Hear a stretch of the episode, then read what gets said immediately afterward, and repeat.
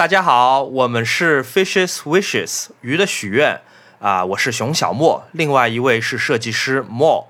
谢谢你打开新的一期，我们这期有一位嘉宾，让他自我介绍。当当，大家好，我是陶立夏。你好，陶立夏。熊老师你好，孟老师你好。好，然后希望大家多给我们评论，然后你可以通过呃在小宇宙 App 上留评论的方法来插嘴，我们应该也会回复大家。好，那这个是我们开头的 自我介绍。哎，那我们是一个什么样的节目呢？啊啊，还要还要介绍吗？我们要说吗？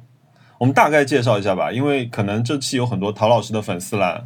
我们是一个就是一个闲，几乎呃就是理想主义上是一个每周闲聊的这样一个节目。可是呢，就慢慢的我们现在的中间的间隔，因为。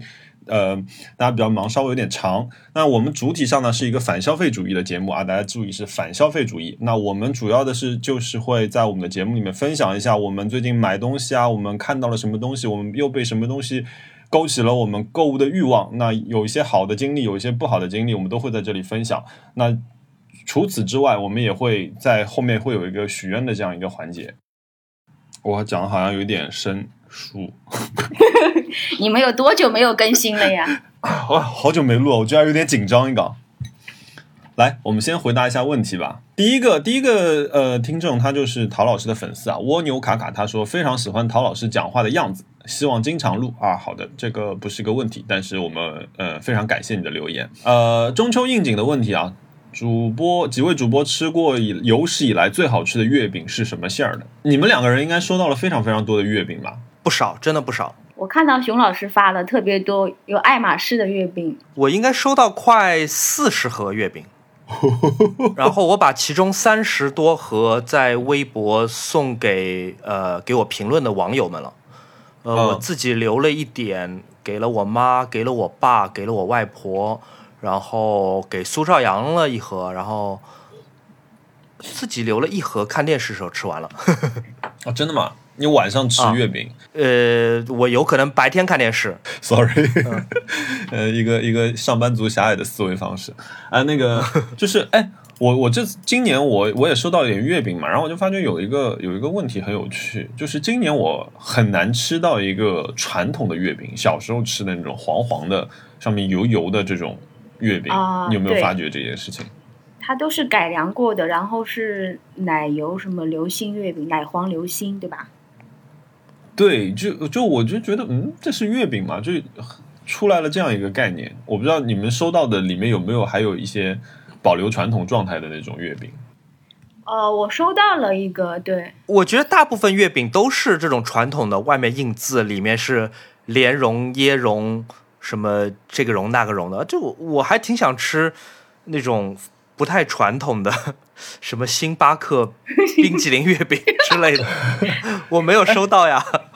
我去年收到了，我去年收到了。呃，我我不好意思，我打断一下，我说那个传统其实就是呃，它的馅料可能还是传统的，可是它的外形就看上去已经比较怎么说比较现代了，它比更像一个糕点，我觉得它可可能就是。有各种各样的颜色，粉的、蓝的、绿的、黄的都有，然后上面也是刻字，它还是有这个，但是尺寸都变小了。大家都知道，就是月饼的糖分很高嘛，然后可能吃不掉，就做的很小。然后我收到的有一份是酥皮月饼，就是苏州的那个起酥皮做的，那个还挺好吃的，但它里面的馅儿是黑松茸的，不是传统的那种。嗯，还有什么？还有冰皮月饼，对吧？我最近发现一个秘密。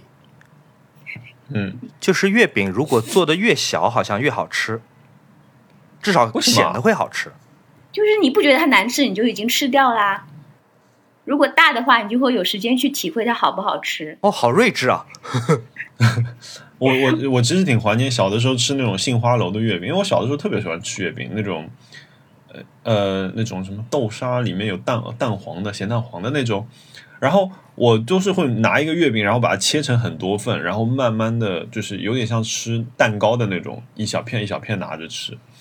那现在的月饼，对，就像熊老师说，我怕我昨天吃了一个，我夸一口咬下去，它外面还是那种传统的月饼，可它中间有一层就有一点像大福，然后再中间又是个流心的，就是它侧面看上去是有好多层。对。我觉得这是个好吃的糕点，嗯。很多里面放那个麻薯，哦，麻薯是什么东西？就是那种 QQ 的东西啊。就是那种类似糯米制的，就有点像上海的那种条头糕外面那一圈东西。条头糕，年代感。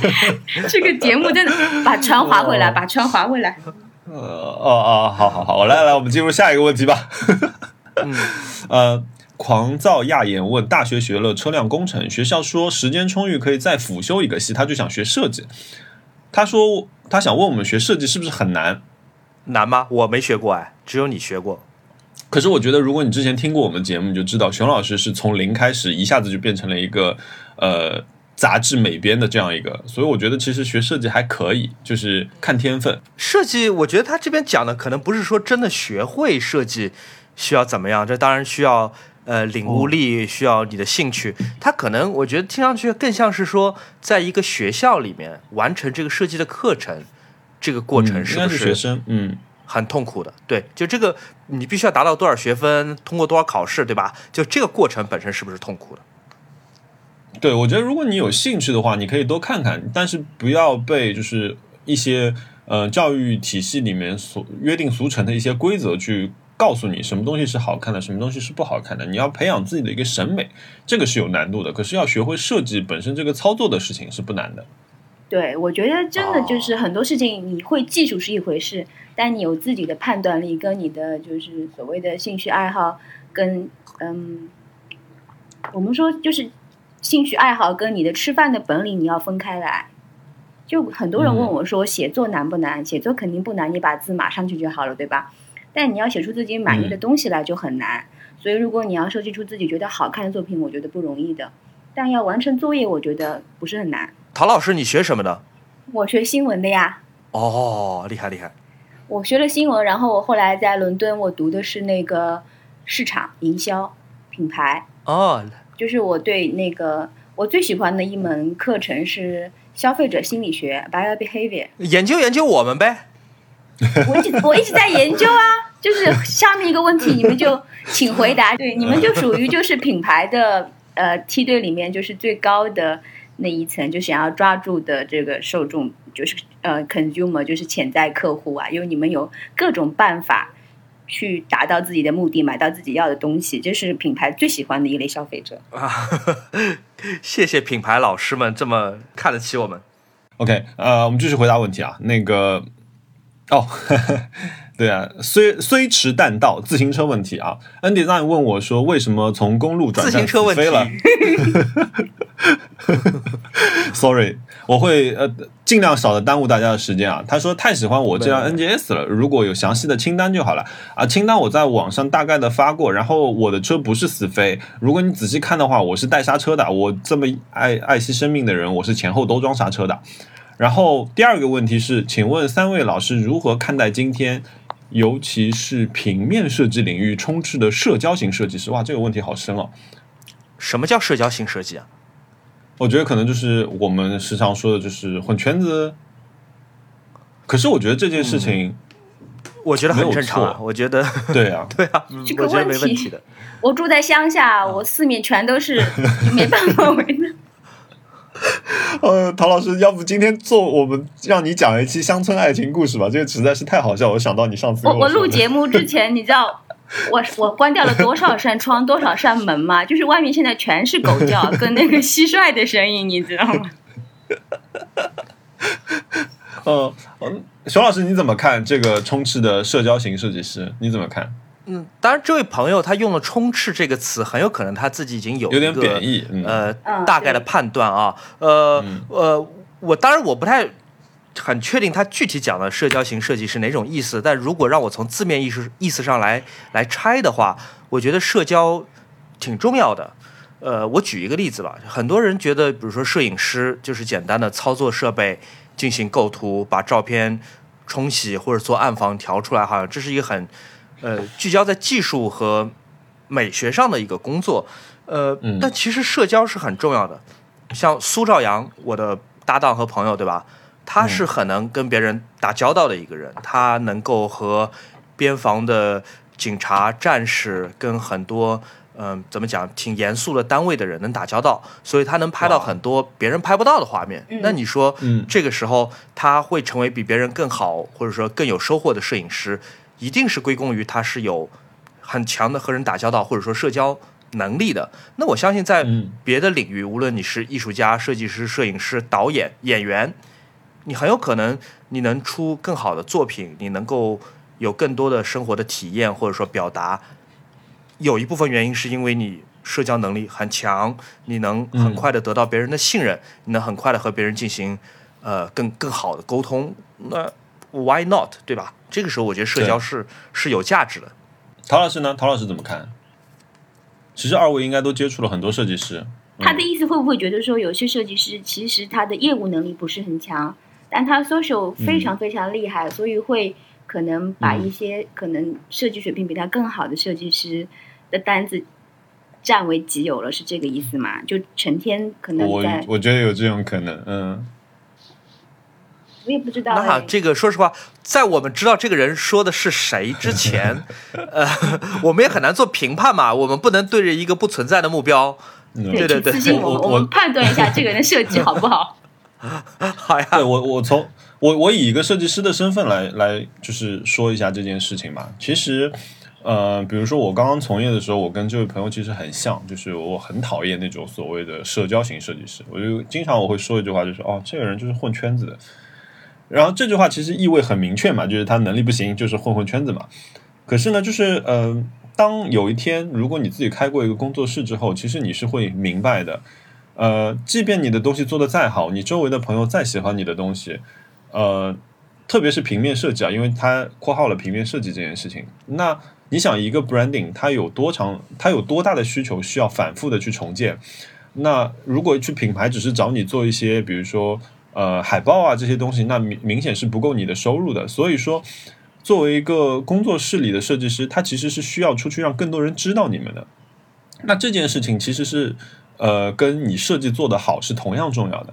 这个设计师在现在这个嗯，我觉得在现在这个环境里面，其实他是看综合能力的，就是你要让别人知道我能够做设计，我能够做成什么样子，和因为你要想用户他不会今天我去 Behance 上面，我我相信就是除了设计以外，有很少有人知道 Behance 这样一个网站，可是每个设计师可能每天都会去看一眼。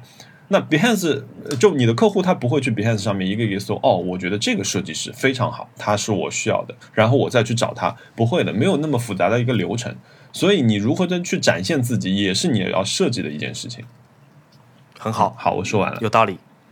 对，就是沟通跟嗯展示非常重要。你仅仅会对，沉浸在内心的世界里面，我觉得这可能是你的设计还没有成熟到可以与人沟通的一个地步，你还要继续成长。我觉得茂老师就是属于那种号称呃不喜欢社交、不喜欢混圈子，但是圈子会来找你的那种人，就是就是他当时就做帮我设计封面的时候。就是我找到猫老师，我说你一定要帮我做这个封面，然后他没办法就答应了。没有没有没有，非常荣幸啊！因为我就是属于就是我我说的那种，就是我我会周围的朋友来找我的那种人。比如我，哎，又到了自行车时间了。哎，我今天发觉只有两个自行车问题，它都出现了在前面。哎，小牛吃草莓问孟老师，新手第一辆自行车怎么样比较好啊？平时怎么停车啊？这么贵的自行车停在路边是不是有一点危险啊？对，这么贵的自行车停在路边是非常非常危险的，你很可能转一个身，你的自行车就不见了。所以我有很多次，我记得我有几次，我分享我两个经历吧。我有一次我去徐徐汇滨江的时候，我说我要去买一杯咖啡，可是徐汇滨江停自行车的地方，哎，如果有我们听众有徐汇滨江的，就是管理方的话，希望你们考虑考虑这个问题啊，就是自行车停放的位置到咖啡馆差不多有十米的这个距离，这个然后呢，我还要进到馆里面，然后再去买东西。那这个时候，其实我脑子里就闪过一个画面：如果我现在把自行车放在旁边，然后我进去买咖啡，这个时候有一个人跑来拿我这辆没有锁的自行车，我从里面跑出来的话，我是不可能追得上他的。猫老师，你想好多哦。那贵嘛，对不对？不是贵，贵也不重要，钱不是问题，毕竟是稀有嘛，对不对？OK，我就扛着这辆自行车我就走进去了，然后那个保安就过来拦我了，他说：“哎哎哎，你干什么？”我说：“这是我的包。”当然了，我最后的结果就是我还是被拦在外面，我也没有买到咖啡，我就回家了。但是呃，我的心态就是这样的，要他永远是要跟我粘在一起的。还有第二件事情就是我把我的自行车停到我们的公司去。我有一天心血来潮，大家可能知道我最近是开小牛那个，然后沿着呃徐汇滨江、黄埔滨江，然后到复兴路码头过江，然后再去上班的。呃，我自行车也骑过这条线路，然后我骑过去之后，我想说，哎，总归有地方停停自行车的吧。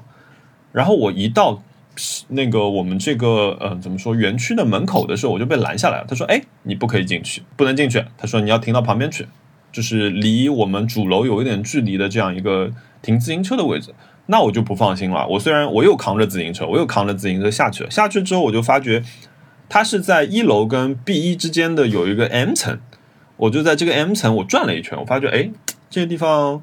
虽然是有摄像头，可是它是没有人看的呀，谁谁都可以下来。里面停了好多自行车，好多电动车，你可以说实话，你技术好一点，你也可以带走一辆，对不对？那我就开始研究了。最后呢，我就发觉 M 层有一辆电梯是可以去地下层的，去车库的。然后我就从这个呃 M 层去了车库，然后鬼鬼祟祟的，就是呃在那个地库里面躲着。保安人员，然后上到了我们公司自己的货梯，然后再从货梯上到了我的楼层，把自行车停在了我的座位边上。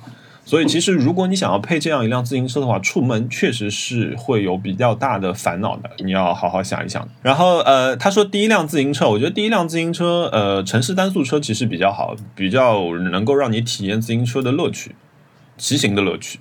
好了，这一期的那个标题应该有了，就是这不是自自行车，这是我的包。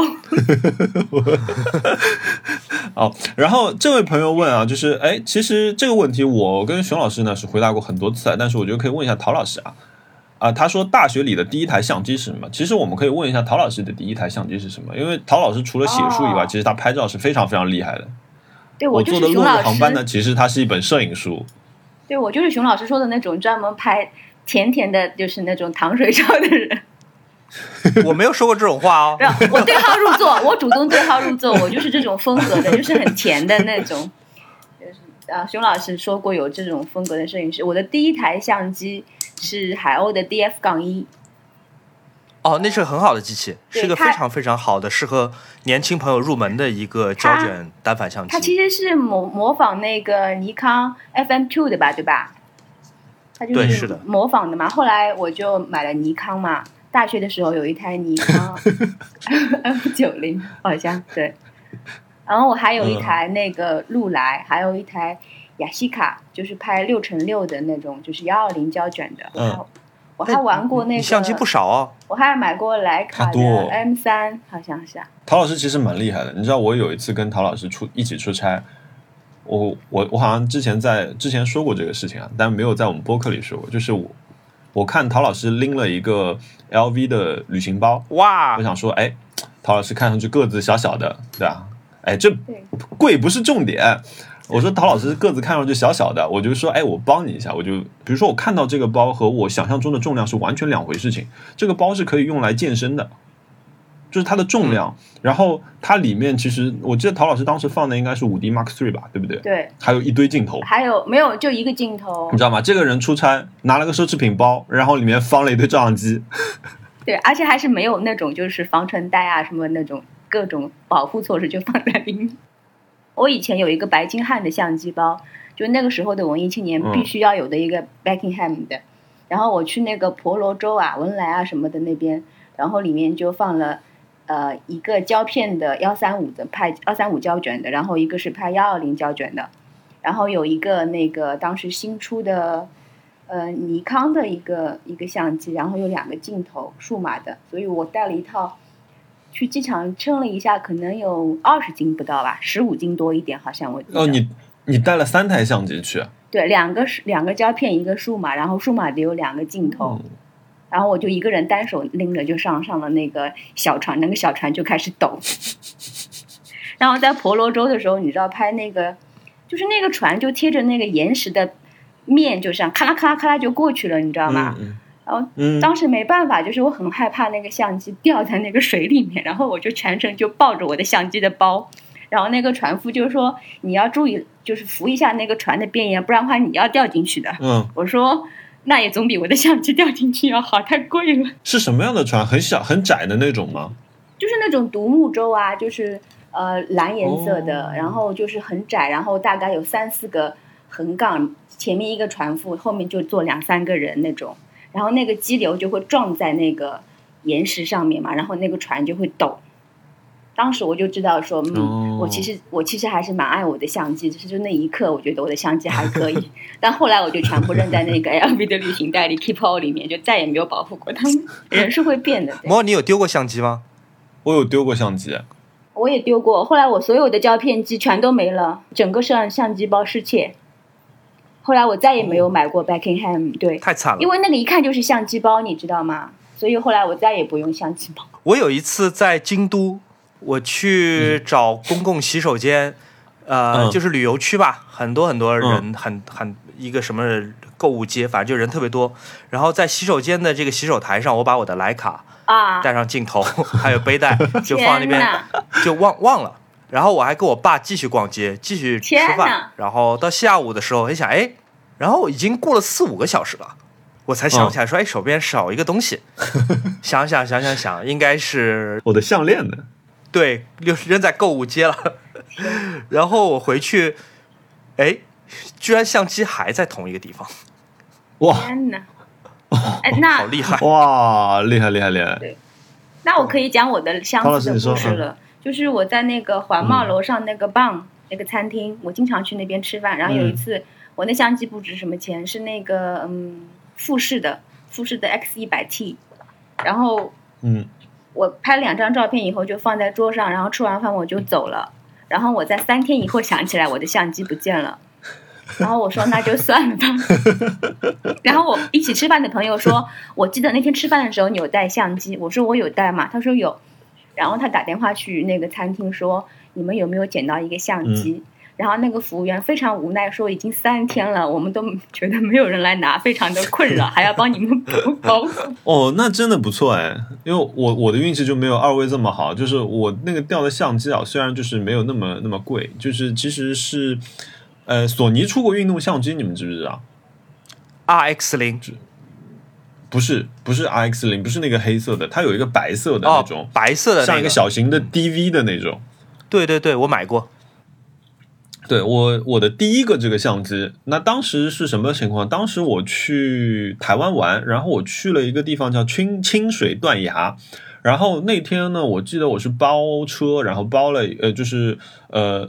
怎么说？那个司机反正就是包车跟他跟你一天嘛，然后他就带我们去清水断崖玩。然后我想说，哎，浪打过来，看上去缓缓的那个画面还蛮好看的。我要不要利用这个相机是防水的这个特性，去拍一个这种水盖上来的这样一个画面呢？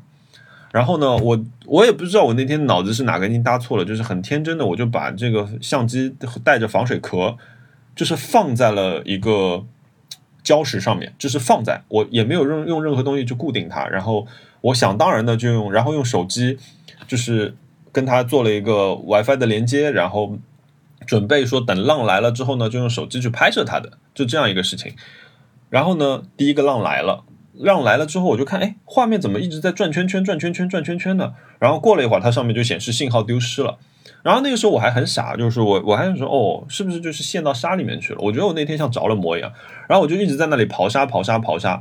后来是什么？后来是那个呃，出租车司机他说你快点回来，他说你快点回来，他说你你再往前，因为那个时候海水已经到我腰了。他说你再往前，前面就是直接下去了。他说清水断崖这个地方的那个海滩，呃，那个那个叫什么？那个叫大陆架。他说到了一定位置之后是直直的就下去。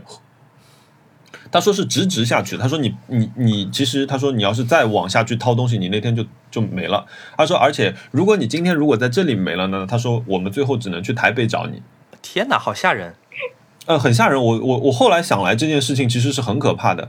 然后当然就是就可怕之余，还发生一个很搞笑的事情。那我的下半身不是全都湿光了吗？那我们还要出发去下一个景点。那后来那个司机就跟我说，他说：“哎，你就把裤子脱了吧。”然后我就把我说为什么？他说你把裤子放在我的后衣后那个行李箱盖上面。他说然后帮你夹着，放一会儿就干了。这个司机怪怪的，我也听着觉得怪怪的。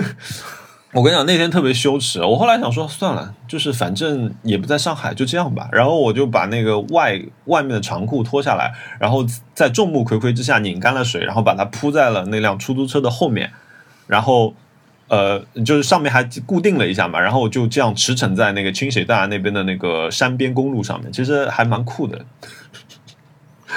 啊，你避免了冬季到台北来看你的故事。对，不过哎，不过那个那个确实，那个就是我我掉的相机，就是我出去还挺爱惜东西的，所以我会把东西看得很紧，然后但有时候这样挺累的。对你对那个自行车看的也很紧，我觉得也很累。呃，我我打断一下各位啊，那个呃，因为我后期要剪辑嘛，所以我刚刚听下来，我觉得有有点问题，就是我们因为现在电话聊又有时又有时差，呃，所以那个有时制，嗯，所以有有时候经常我们会抢着说话，或者说是抢着回答同一个问题，呃，后期会很难剪，因为呃说话说到一半就两个人都断掉了，再等对方再讲下去，最后面剪下来就很尴尬，所以我我我的经验是。我们宁愿等对方把所有话讲完，我宁愿有那种尴尬的，呃，停一下，沉默。好，对我宁愿有尴尬的沉默，等等对方把话讲完，我们再开始讲。这样的话，我后期好剪很多了，我可以把那个空白全部剪掉了啊。哇，我觉得这话好有哲理。陶老师，如果你，嗯，陶老师，等一下，如果你讲的话，如果我万一我讲话了，你就讲完，你就不用当我当我不存在，好吗？行，OK，我会停的。知道。好，那我们之前要重新录一下吗？不需要，不需要，不用。如果 如果待会儿我们有插话的过程，你觉得你要插的这个话其实非常的重要，嗯，就是明显是更重要的一个话题。你有这种感觉，你就不用管别人有没有插嘴，你就完全讲下去。就我还蛮想听，我还蛮想听猫老师再讲一遍他那个就是晒内裤的故事。可以，刚才那段没问题的呃，内裤不是晒内裤，嗯，好吧，外裤外外裤。好，我懂了。那我们继续。嗯，哎，这个问题是给熊老师的。空帆船 C C H 问熊老师：“你的贵州纪录片什么时候发呀？”本月剪出来。这个视频我们原来打算是八分钟，后来看了看素材，觉得要不做长一点吧。现在大家都有一个新的说法，叫中视频。我也不知道什么叫中视频，可能抖音、快手那个叫短视频，就三十秒才叫短视频。十分钟的叫中视频，那我想好，那我就做中视频吧。我现在看来中视频也兜不住，我们有可能要做长视频。我觉得 二幺四讲的对二幺四讲了好多话都特别好玩，特别好玩。呃，再加上我们拍了很多很美的素材，还有用胶卷拍的。你是要超大的画面？哦，超八，你用超八拍了？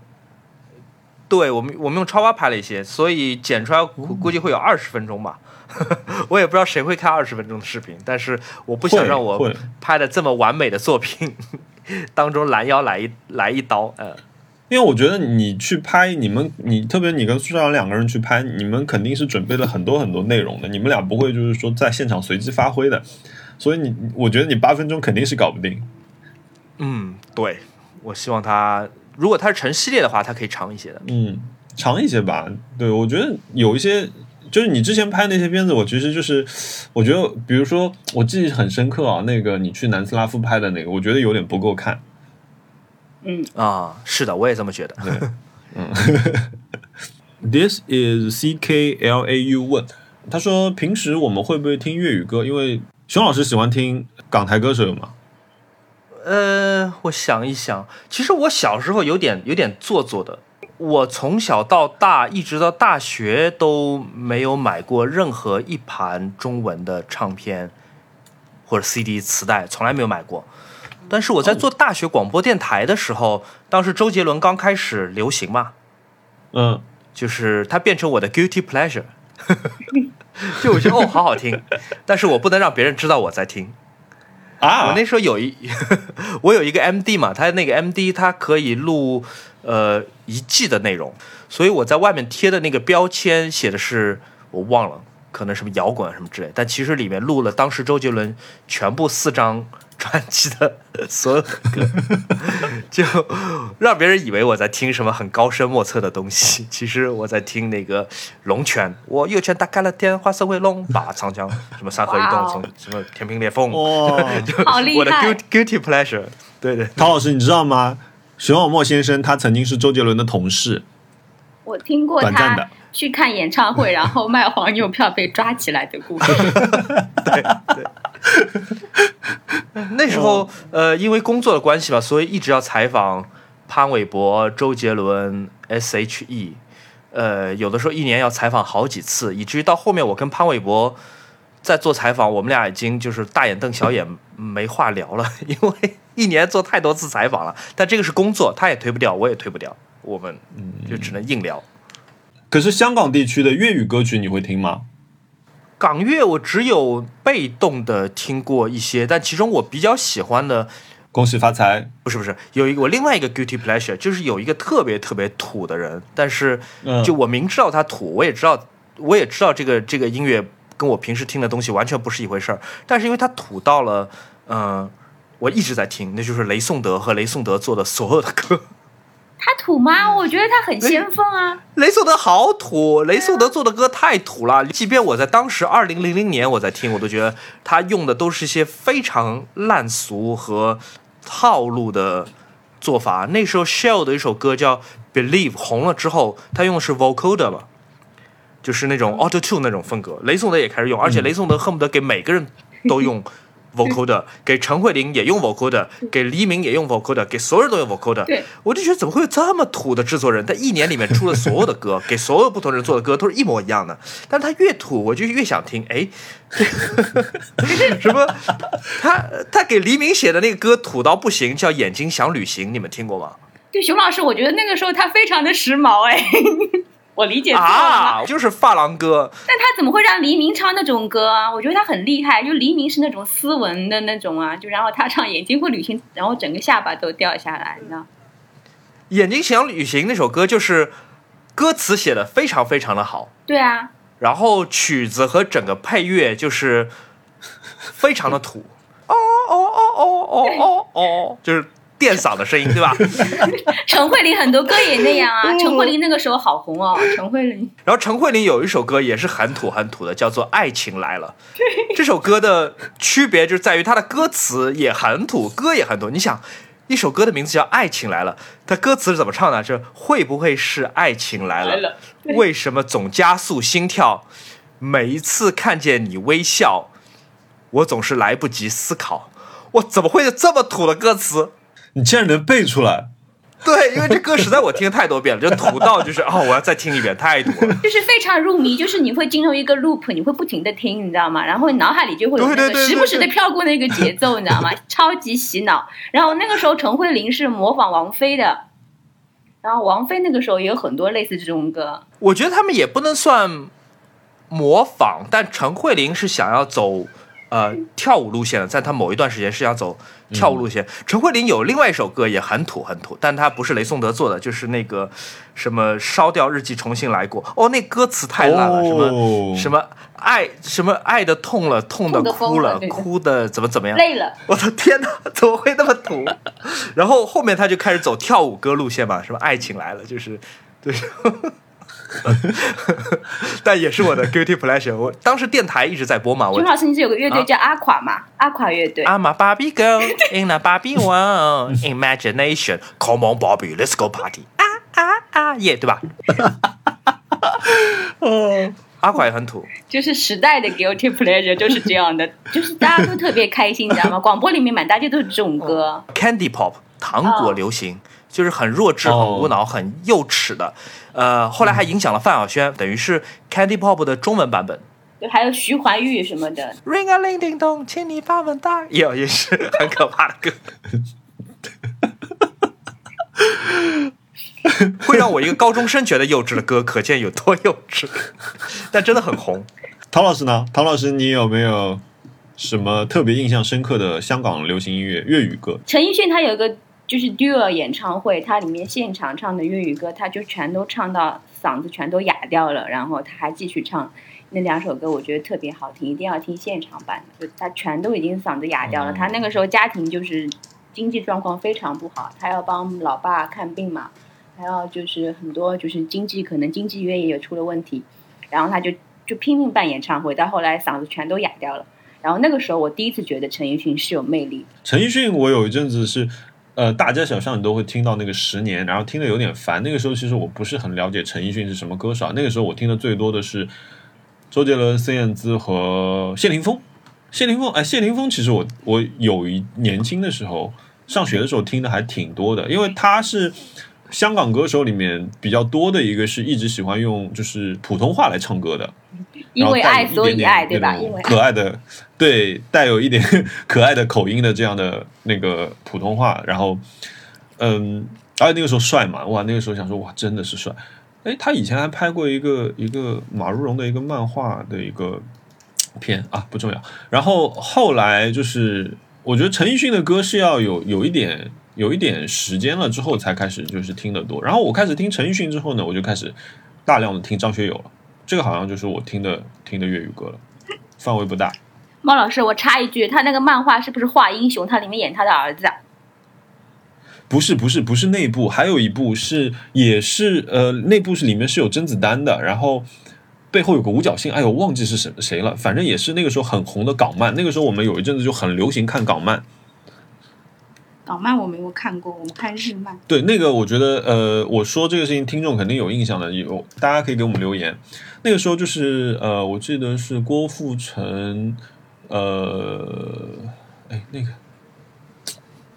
啊那个人叫什么名字？你说的是风云吗那个？打星郑伊健，不是风云，还有一个打郑伊健不是这一那个是打。那个叶问的那个叫什么？甄子丹，你刚刚说过，就是那部片是甄子丹和不是黄秋生，甄子丹和那个谢霆锋拍的。然后那部片子是也是个港漫，反正就是也是叛逆青年，然后特别能打那种。呃，哎，为什么讲到了这里啊？就是那个时候，就是我听谢霆锋的歌多，然后嗯，差不多就是这样。然后后来好像我我一直有一首很噩梦的歌，就是我觉得大家可能都知道，不有两首很噩梦的歌，就是以前念书的时候在 KTV 里一定会点的，一首是《光辉岁月》。哦，Beyond 对我来讲年纪太大了，对。无论如何，你都会听到这首歌，以至于我有一阵子我听到的时候，我就说哦 no，就是我内心就有这样的呼唤，就是能不能就不要，因为他的歌其实也挺难唱的嘛，可是唱的人还特别多。然后还有一首就是那个谁，我以前看一部港剧叫《笑看风云》，你们有没有看过？没看过哎，《笑看风云》里面那个演郑伊健的弟弟有一个男生蛮可爱的，他后来唱了一首歌叫《劲歌金曲谁》，呀你知？道我说的是谁吗？古天乐吗？是古巨基吗？哎，古巨基，古巨基。我那个时候看《笑看风云》的时候，我说哇，这个男生好帅。古巨基他是不是把所有的经典的歌里面一句话全都串在一起了？对，变态，一首歌二十分钟，嗯，那首歌我，知道。就是你知道，在 KTV 如果谁点了这首歌，哦，我的天哪！我们一般都会点《红日》李克勤的。命运就算颠沛流离，命运就算曲折离奇。哎，粤语歌是不是还蛮多的？我记得我幼儿园的时候有一首粤语歌特别特别酷，而且我当时我觉得 MTV 也特别酷，呃，是郭富城的《铁幕诱惑》。哦，那个我知道，我听说过，略有耳闻。那 MTV 就是他们一群人，然后在一个码头夜晚跳舞，工业风，然后戴着这种铁的面具。呃，现在看看有点土土的，但很多年后我才知道说，哦，这个就九寸钉啊，这个就是工业摇滚啊，然后呵呵 很先锋的这个。还有一个变态乐队我很喜欢的，他们一张专辑所有的歌全部是翻唱，然后一年可以出四张这样的专辑。你知道我说是谁吗？不知道。草蜢很厉害哦，一年出四张专辑，每首歌都是翻唱的，改成粤语歌词。有听过《忘情桑巴舞》吗？一切桑巴舞，弹开八门，什么什么发 C 发 C 来 call 门，没听过吗？忘情桑巴舞，哎，听过，我还听过《失恋阵线联盟》啊，那个是所有人都听过的。对家有还有那个什么那个太平洋百货的那个那个宝贝，对不起。宝贝，对不起，对对对，妈呀，那个是他们要关门的时候放的，嗯，我童年就那个乐队叫什么？就是就窦唯的那个乐队，黑豹对我爸买的那个磁带，然后还有孟庭苇的，真的有冬季到台北来看雨。别问我是谁，是那个孟庭苇的歌吗？别问我是谁，请与我相恋吗？别问我是谁谁，哦，这个我听过，副歌部分的时候，别问我是谁，请与我相恋。他有个手像那个海草一样的海草舞，然后放在自己肩膀上，那个舞那个舞很好笑，所以我还学了一下。这个船划不回来了，在太平洋了已经。话题走太远了呃，好，我现在来，我们现在来问一下这个啊，呃，请问一下熊老师，旁轴相机取景有没有什么绝招？他说他自己拍出来的每一次都不尽如人意。旁轴相机它的取景就是不精确的，对，偏一点，很不精确，而且嗯，对离你越近越不精确。嗯，越不精确。没有什么绝招，绝招就是练好修图，练好那个重新 重新裁切构图。我刚刚那个歌很有名，我想起来是王心平唱的，就是别问我是谁。啊，是王心心平唱吗？不是孟庭苇吗？不是，是王心平，她好像就那一首歌红，而且她长得超美的，就是很多人的梦中女神。那个时候，哦，搞错了，搞错了。我的旁轴叫叫什么，孟嗯王心平啊，对，对，很出名的王心平。我那个时候大概还年轻，王心平是台湾的吧？对香港的。对，是台湾的，好像嗯。首张国语大碟，啊、香港别问我是籍台湾，女歌手。对，哦，长得好看的，好看的，好看的。对超美的。好的，下一个问题下一个问题，呃，熊老师，环球乐园好不好玩？环球乐园挺好玩的，但是好玩的前提就跟我当时去迪士尼一样，是呃，第一人多不多啊，第二是你能不能那个通过合法的手段插队。呃，如果人一多，而且如果你插不上队，这个过程至少对我来说就会变得很痛苦，很辛苦。呃，我还觉得环球好玩有另外一个前提，是因为我们前一天是住在那边的，等于我在环球住了两个晚上。第一天住在环球，然后第二天一早你有提前一小时进园的权利，嗯所以好多东西你可以不必排很长的队，然后等到你这个晚上五六点你玩累了，你也不用急着走，你可以慢慢在园区吃完饭，然后再回酒店。呃，多花不少钱，但是确实让这个游玩呃省心不少。因为 Ryan 当时点名要去环球乐园，我就不希望让他呃特地跑到北京去玩一次，特别辛苦。就我去过那个新加坡，好像有一个，然后大阪好像是不是也有一个？哎，呃，对，有一个对，我去过这两个，但是我不知道我去的是 是 Universal。后来我在照片上看，我说，哎，这个就是我以前去过那个 Universal 嘛。然后我最喜欢玩的是马达加斯加的企鹅，哈娜去过 L A 的那个，她说那个是很好玩，反正我还挺想去的，北京那个。我和 Ryan 去过在黄金海岸的华纳影城，华纳影城哎好玩儿，一进去有一个全身、全身皮装的猫女，就蝙蝠侠里面那个猫女，嗯在那个公园大道上抽鞭子，抽特别响，啪啪啪，特别响。然后对吧？她又穿的那种胶衣，又绑得特别紧，然后嗯又笑的特别的邪魅，然后又抽鞭子，我们就不知道就是为什么。一进园口味这么重，而且大家都挺怕被他抽到，因为那鞭子好长好长。你没有在海底捞担心过会被面条抽到脸吗？经常啊我当时就这个感觉。你刚刚说抽鞭子，抖音上最近不是有一个大妈抽鞭子抽红了嘛？然后有个有有几个人就是给她配了乐之后，变成了一首一首摇滚乐。猫老师，你看很多抖音哎，哎，我最近看的有点多，就是可是呢，我就是我不是看扭扭扭啊，这个我要声明一下，我真的不做看不再看扭扭扭，就是我觉得抖音上面有很多电影，就是看的很快，就是十分钟看一部电影，这个我还挺喜欢看的。啊，哇！因为有很，因为有很多是烂片，不是的，你像很多电影，像那种接触，呃，嗯我很喜欢那个科幻片。我们是不是上次说过啊？接触你是说就是讲语言的那个吗？不是，不是，你说是降临，接对、哦降临也好，接触也好，Run 都是在抖音看的，五分钟给你看完一个电影。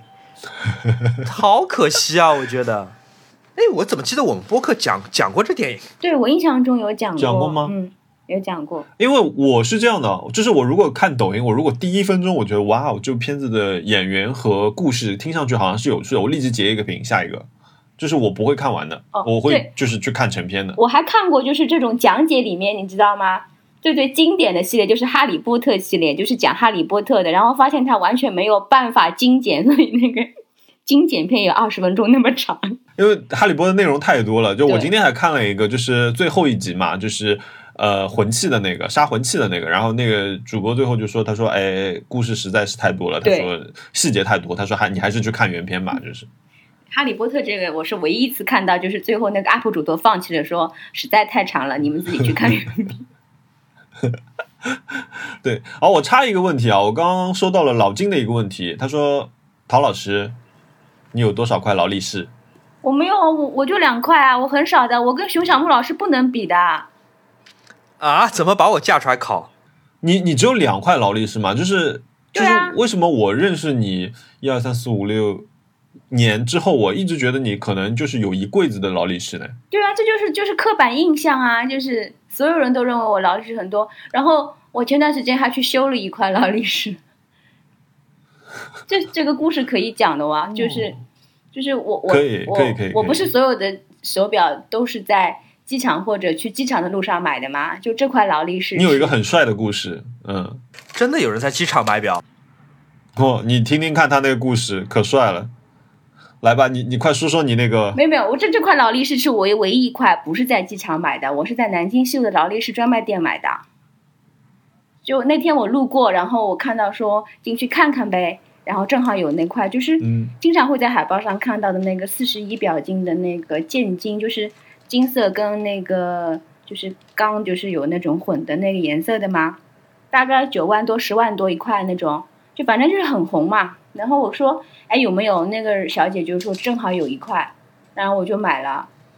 然后买了以后，我发现我之前就是有一个三十八的嘛，就是戴着差不多四十一太大了。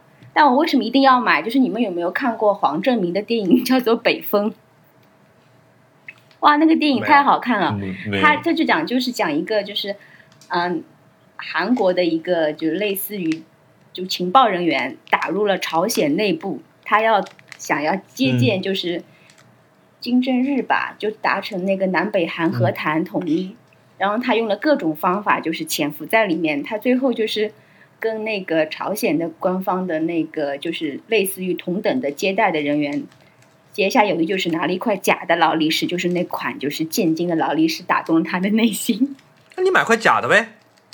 买不到啊，你知道打假现在很厉害，然后 然后我就我就去买了一块，后来实在没办法，我觉得太大了吧，然后我就送给我爸了。嗯然后我爸是那种拿了那个劳力士以后说这个什么牌子呀？他说，我说没什么，你就戴着呗。然后他戴了以后，可能就可能过了一年不到，就跟我说你这个手表可能不太行，因为它越走越慢了。他说可能一天要差好几分钟，我说不行，不可能，我那个劳力士之前我戴了快四四五年了，都很准的。后来我就拿去就是劳力士那个维修中心嘛，在淮海中路上那个力宝广场，然后那个就是去检测了一下，他说你这个手表经历过非常严重的撞击，你平时干什么的？我说没有啊，我就打电脑啊。然后我又，这是打铁的，然后我爸说他前两天带着手表去开荒了。就是拿着那个锄头，你知道吗？去去开荒种菜了。嗯他说他在他在家没事情干，所有的什么关于财经啊、美国政局的这种什么短视频，他全都看完了。他没劲了，他去开荒，拿了锄头去盆那！个就是你爸带着金劳，拿着锄头去开荒，对，然后就撞击了。我好朋友说他打那个嗯高尔夫球就会把都会把劳力士手表拿下来，因为那个撞击就是对那个机械表嘛伤害非常大。然后没办法，嗯 我就去修了一下我的劳力士。然后我跟我爸说，这个手表不太适合种地的时候戴。我爸说我也看出来了，我们这个节目好凡尔赛啊！不是，我现在我现在就是买了一块，你知道我买了块什么手表吗？专门种地的时候戴的。卡西欧 G Shock 它是防水的嘛，然后又防震的嘛，就是有的时候你在种地的时候，可能要去地里面，你去就要去拿水桶去挑水嘛，就经常会把什么手机啊、什么手表啊、什么掉在河里，你知道，我妈的手机就掉河里好几次了。所以我现在就买了一个防水的 G-Shock，就是跟大家听众朋友们再次更正一下，我是一个带卡西欧的人 People Change。你刚狂讲五分钟劳力士对，你现在转回到卡西欧来，哎，你买第一块表的故事是不是在泰国转机啊？就我泰国回来啊，我在一个荒岛上住了大概两个礼拜吧，那边就是我说过的嘛，在这个节目里，椰子是两块钱一个嘛，两块钱人民币嘛，我每天在那个海边吃椰子，我吃了一个一两个礼拜嘛，然后我路过那个就是那个免税店叫黄泉嘛，嗯。我说我要买那块表，因为已经柏林就是柏林那个广播已经开始响了嘛，然后我买了那块表就走了嘛。现在这个手表也涨价了，嗯，然后三块卡地亚，一块是在那个芬兰的赫尔辛基机场买的嘛，它也是在那个登机口旁边嘛，还有两块是就是在日本的那个去。机场会要坐机场大巴，会路过一个店，然后他有卖那个二手的卡地亚，我就买过两个。还有一个就是我从韩国回来去出差嘛，然后就是买了一个香奈儿的那个 J 十二那个表，也是在机场免税店，他就最后一块了嘛。他说小姐只有这一块了，但是呢，我本来不想买镶钻的，它只有最后一块是镶钻的，我说那就买了吧，然后我就买了，然后他送了我两块饼干。就我说我可以多拿一块吗？因为来不及吃饭了，他就给了我三块饼干。原原来真的有人在机场里面买这么多东西，贵重物品。你平时是没有时间去逛街的，因为我现在发现哦，这也是一个很有哲理的话，就是我现在觉得以前就是我的生活质量非常差，我永远都在出差，是国际航班，然后家里面所有的食物一定是过期的，冰箱里面全都过期，来不及吃。但那个时候反而是我生活质量最好的时，就是一段时间，就是我从来不会考虑生活中的琐事，我就会在不停的出差，不停的跟不同的人交流。我现在就是每天在家，我不跟任何人接触了，我也不买手表了，然后我就开始买买家用的那个餐具。我买现在花在那个餐具上的钱，我买古董盘子跟餐具，一个月可能要花一万到两万。我们那天是怎么聊起来的？我说我我好像是我跟陶老师说，陶老师我不知道买什么东西，然后陶老师跟我说，哦，我买了一万块钱盘子。对，就是我的盘子大概，我现在就是陷入一种呃，类似于无意识的消费，就是我今天打开淘宝买个盘子，明天我再买一个，然后我发现我每天都在买盘子，一个月下来的账单有的时候是两万多，有的时候是一万多，这非常惊人。但其实我不喜欢做饭，我也不喜欢餐具，但是我不知道该买什么，我就去买餐具，然后我发现最贵的 盘子有五千多块钱，近六千块钱一只盘子，一只盘子你知道吗？然后我被自己惊到了，所以我，所以我这个月忍住，我说我只能买三个盘子。这个月我到目前为止只买过两个，就是开始了我的漫长的脱敏治疗。我劳力士发朋友圈啊，然后第一个回复我就是熊小莫老师，他说这个多少钱？然后我说 七万多买不到。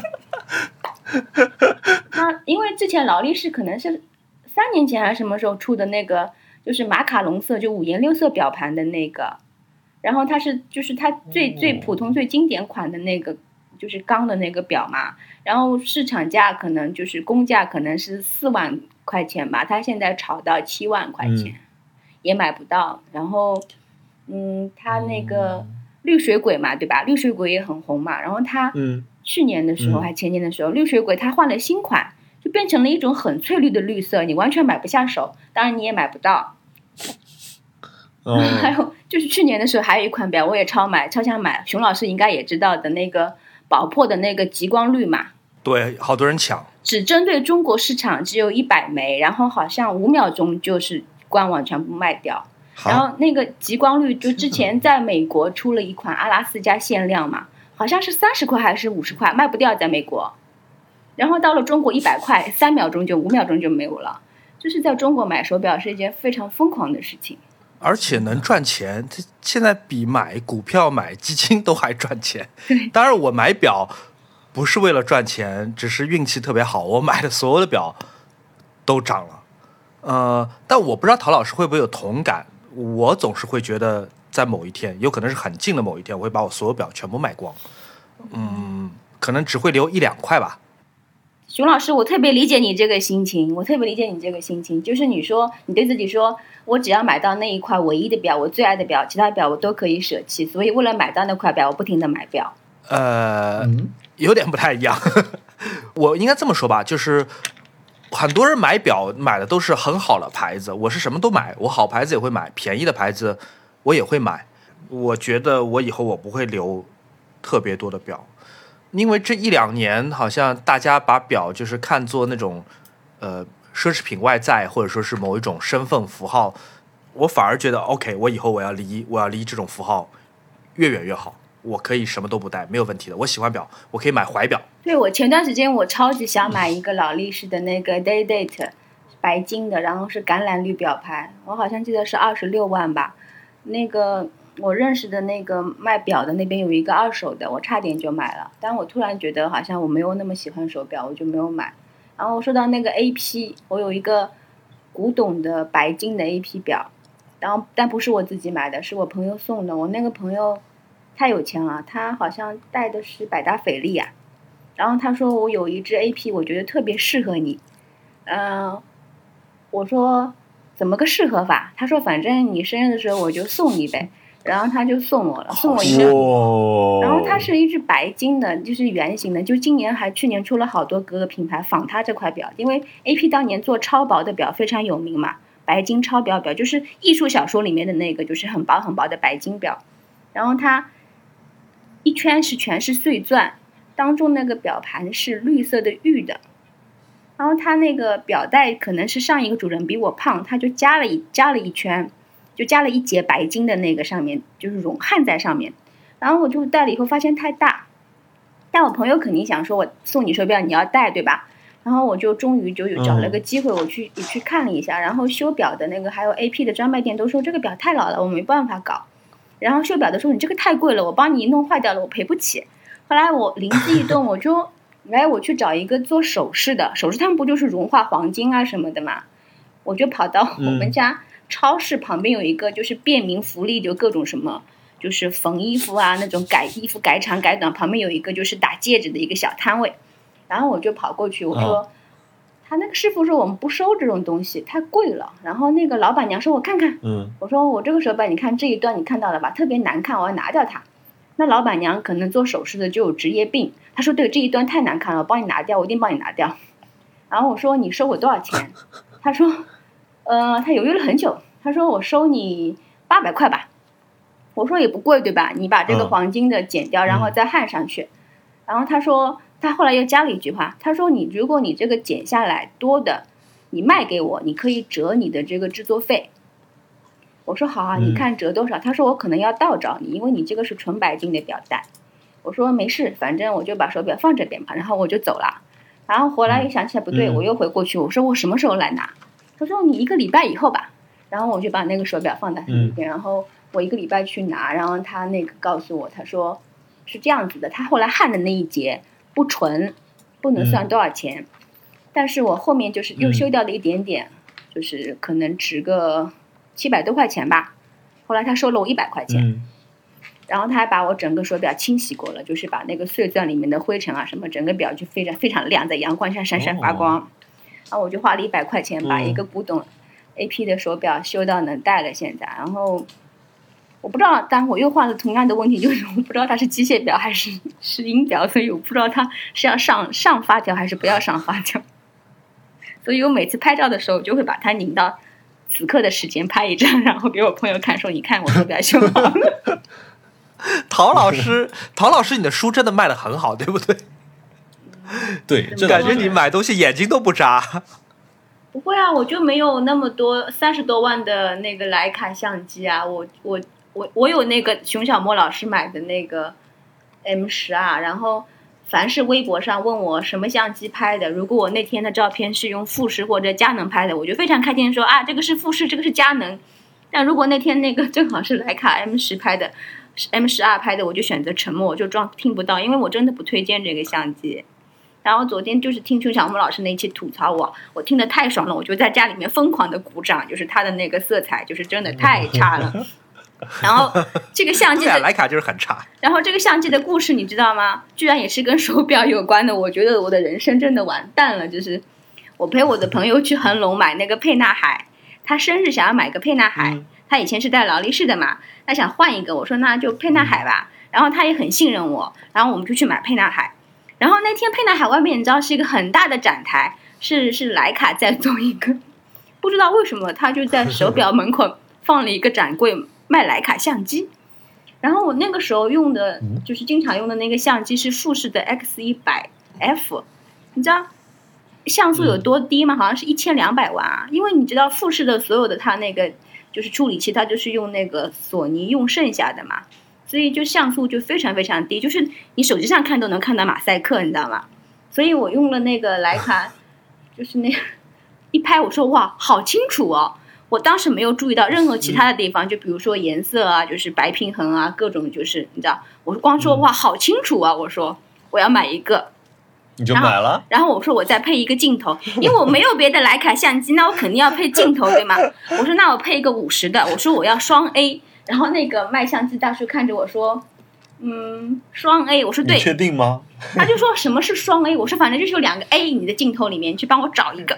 然后他说我们这边没有，我们要新天地那个新天地那个店运过来，你等我二十分钟，我让那个店员打个车过来，给你送一个双 A 的五十。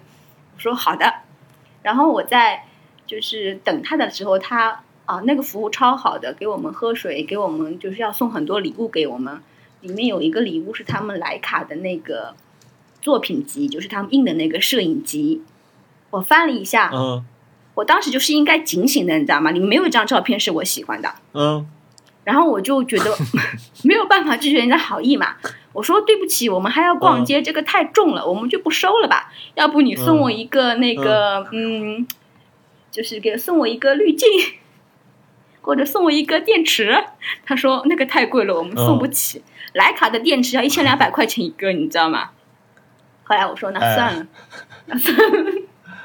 我后来就买了这个相机，到现在就是我调照片调到要死过去，你知道吗？就是白平衡，你能能选的就是那几个模式，然后自动模式那个颜色嗯又是不对的。然后昨天我听嗯熊小木老师吐槽，我真的觉得哇，我要起立鼓掌。然后现在就是又站在自己挖的坑里面，对，就站在自己挖的坑里面，有什么办法？因为我以前用徕卡的胶片，我就是去欧洲什么的，取出来颜色超好看的。后来我有朋友跟我说，嗯他是一个专门专业摄影师，他是拍那个中画幅跟那个全画幅，什么四乘五胶片那种的。他告诉我说：“他说桃子，你现在见过哪个正经摄影师是用徕卡拍照片的吗？”我说：“好像真的 没有。”熊老师，我没有按，我又没有那个就是 Q 你的意思啊。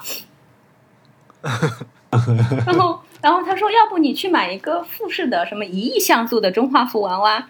我说：“嗯，不行，就是我一定要买一个徕卡。”然后我就自己就就给自己挖了一个坑。我现在又准备出一个散文集，把这个钱赚回来，因为我觉得太冤枉了。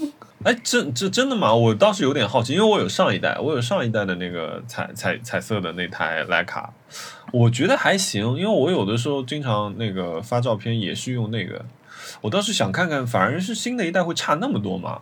就是非常的糖水，就是徕卡，然后颜色就是很浓，然后有的时候偏黄，有的时候偏绿。它色彩管理就模拟，哦因为你知道，就是绿颜色，其实在数码里面，数码相机里面其实是很难处理的好的嘛，就是它模拟起来比较难嘛。它那个绿色很不好看，说实话嗯是不好看。我觉得我以前用的其他的相机没有这么厉害的。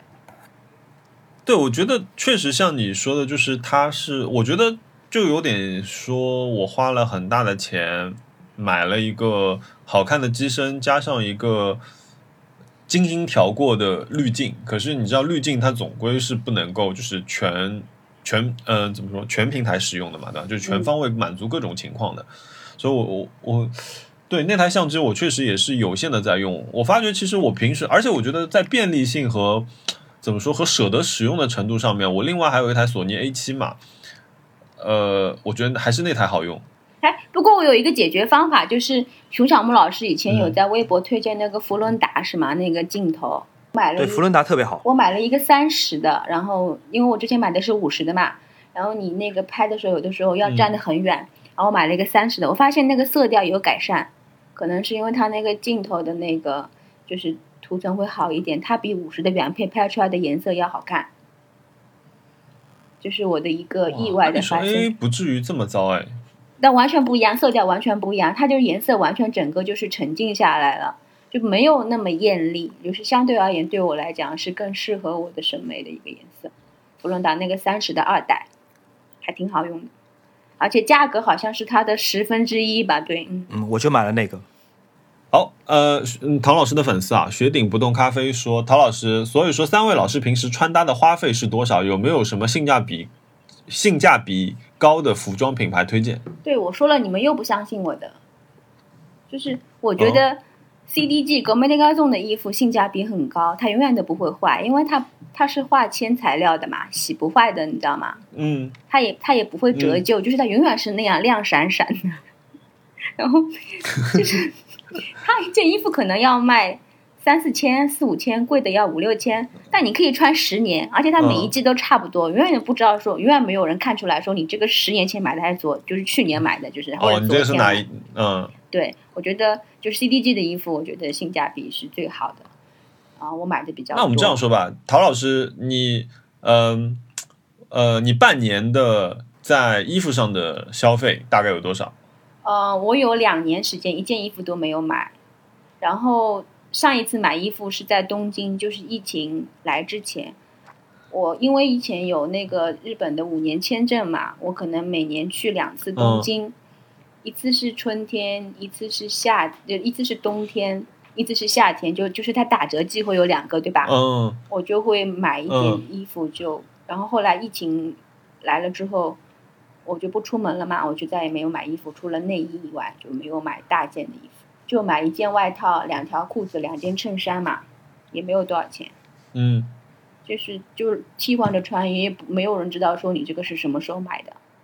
现在出去只要带一个手机了嘛，然后带一个钥匙嘛，对吧？嗯甚至有人是指纹锁嘛，所以嗯，基本上我出门都不怎么带包，嗯，我对包跟衣服是完全完全没有任何兴趣的。熊老师，你刚说你刚说你买三四千块钱的衣服，我要穿十年的那件。我最近一年买过的最贵的衣服是八百块钱，然后这件衣服我也打算穿十年，我觉得它可以 的。对，球拍子，所以嗯，你们你们刚才有好几分钟，我就连声儿都不敢出。我上个我我这三个月里面，我呃，我想想看，我这三个月里面有两次消费，呃，只要三大，我觉得现在已经离谱了。我我我觉得没有什么值得买的，我不需要为了就是所谓的品牌和信仰去花就是这么贵的钱去买一件衣服啊。我最近的两笔消费，一次是我在呃 E C Miyaki 的官网上面，我买了 On Plead 那个系列的，然后我好像花了多少钱？花了，因为上面的衣服真的是跟你在国内不管是代购还是国国内专柜看到的话是要便宜很多，但是那个只寄日本，所以是麻烦的日本朋友再帮忙寄回来的。那个我买了一次，我跟哈娜各买了两件衣服，可能人均消费三千块钱。然后剩下是我上个星期上个周末我去了优衣库，分别去了优衣库和 MUJI 买了那边各自打折的衣服，呃，然后差不多花了一千块钱，我觉得我整个冬天应该就除了我自己留了预算买一件羽绒服吧，其实大家整个冬天应该不用再买衣服了。就是以前在伦敦买了大衣以后，就后来疫情了嘛，就再也没有买过大衣，所以我大概嗯有三年没有买大衣了。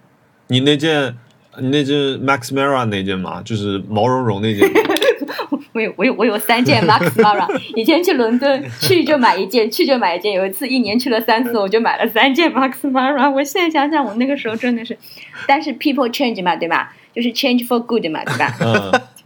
嗯，但确实，呃我不知道这么讲会不会有点性别主义啊？嗯但陶老师作为女生，她买衣服的就是她自己的那种价值体系，可能跟我跟莫，呃，应该会很不一样。我小时候一直听的一句话就是嗯什么呃，打扮一个男人要十万美元，打扮一个女人要五十万美元。虽然没有什么道理，但至少说明一点问题。有五十万美元，我们买车买表不好，干嘛要买衣服呢？哎，可是我刚认识熊熊老师的时候，就是我记得那个时候我刚刚见到你的时候，我觉得你身上穿的应该也是很多是那种设计师品牌，它很潮的好吗也不？少。他对他他很我现在身上出门穿的很多也是设计师品牌，只不过是 Ryan 的设计师，不是就是那时候买的，我还是穿同同样的那几件。哇，那熊老师你的身材保持的很好哦，哦，他最近瘦，他最近瘦下来了。谢谢。就中年我人嘛，我我不知道，我我我觉得我发生发生了一个转变，就在我前几天前几天我因为有一阵子工作压力比较大，然后就特别想买东西，啊，最容易买东西呢就是对吧？打开手机，然后我就去看了一下那个 Farfetch，然后我看看看看看，我想说为什么一件衣服要这么贵啊？为什么一件衬衫要卖四千块钱？它到底有什么特别的？为什么一件看上去很普通的毛衣，它竟然可可以标价一万两千块钱？然后那个那一下，我就突然觉得说，我为什么要花钱买这个东西？对，所以你你没有买啊？你买了吗？对，然后从从我没买，我完全没有买，然后我清掉了我里面所有打呃收藏的衣服，然后退出了这个软件，完了之后，我就第二天我就就就是第二天我就去了那个优衣库，我就觉得说够了，我觉得这里的衣服已经足够了，我以前买的衣服也已经足够，就是跟我后来买优衣库去做搭配替换，就好像都够了，就突然不想在衣服上面花钱了，因为就像你说的嘛，你有。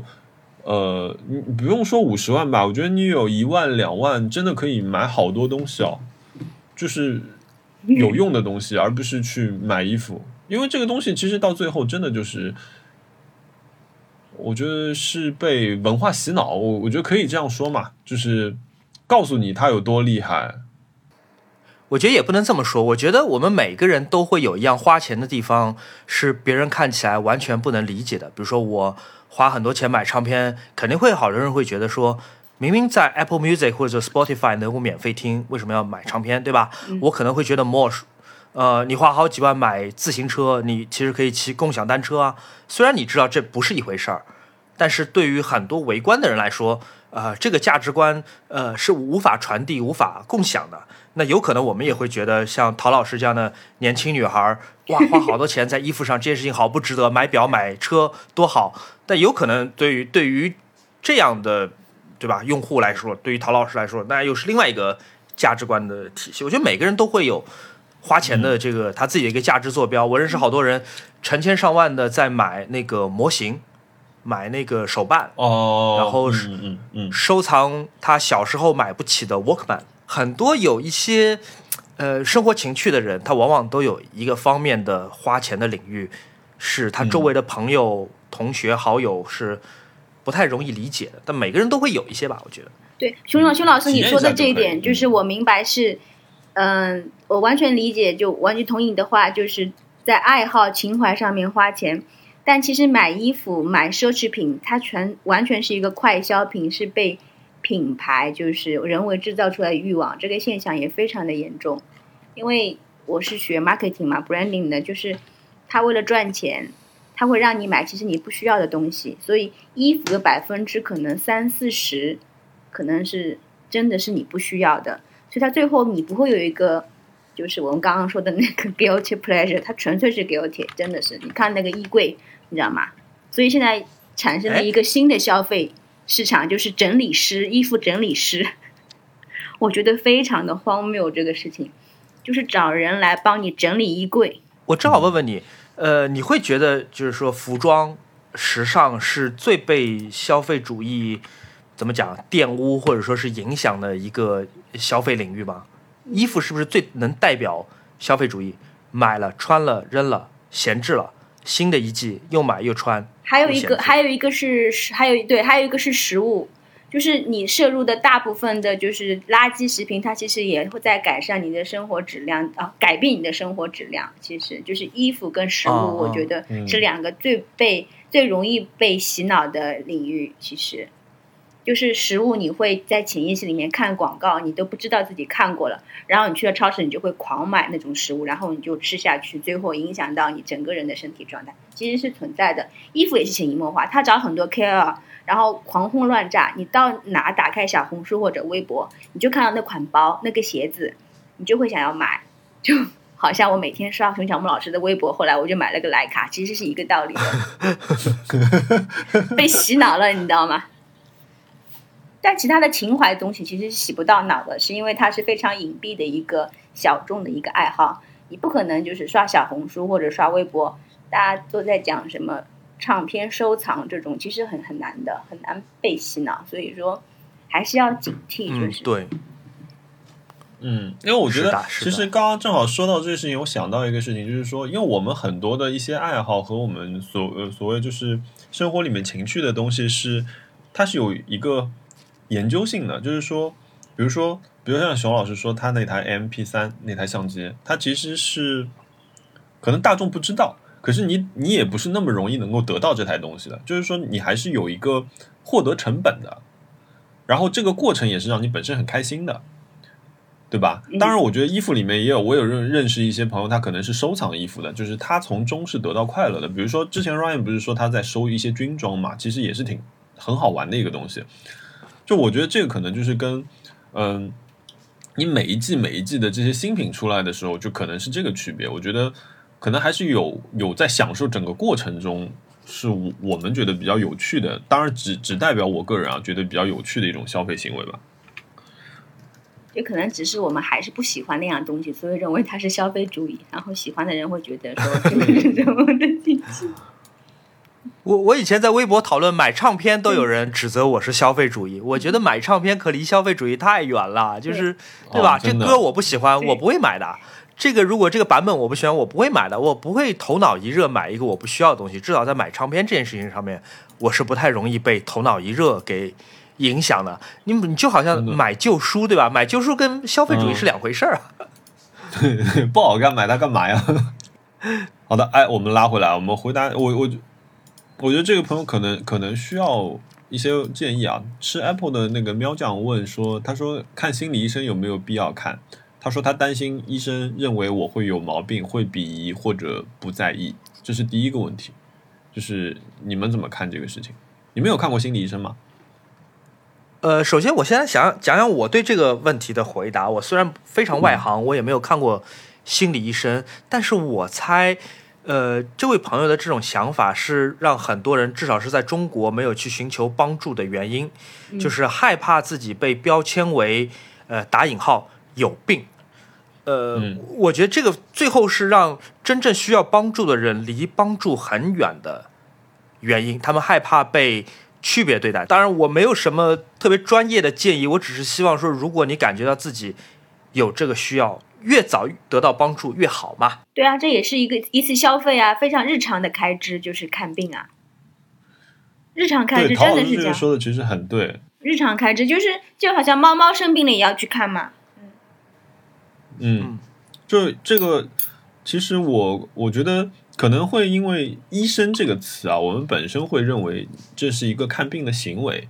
就因为我本身是，我有一段时间是看了心理医生的，然后我大概周期有四个月的样子，我一直在，呃，我分别见过两个心理医生。第一个阶段见了一个呃男医生，他更多的是。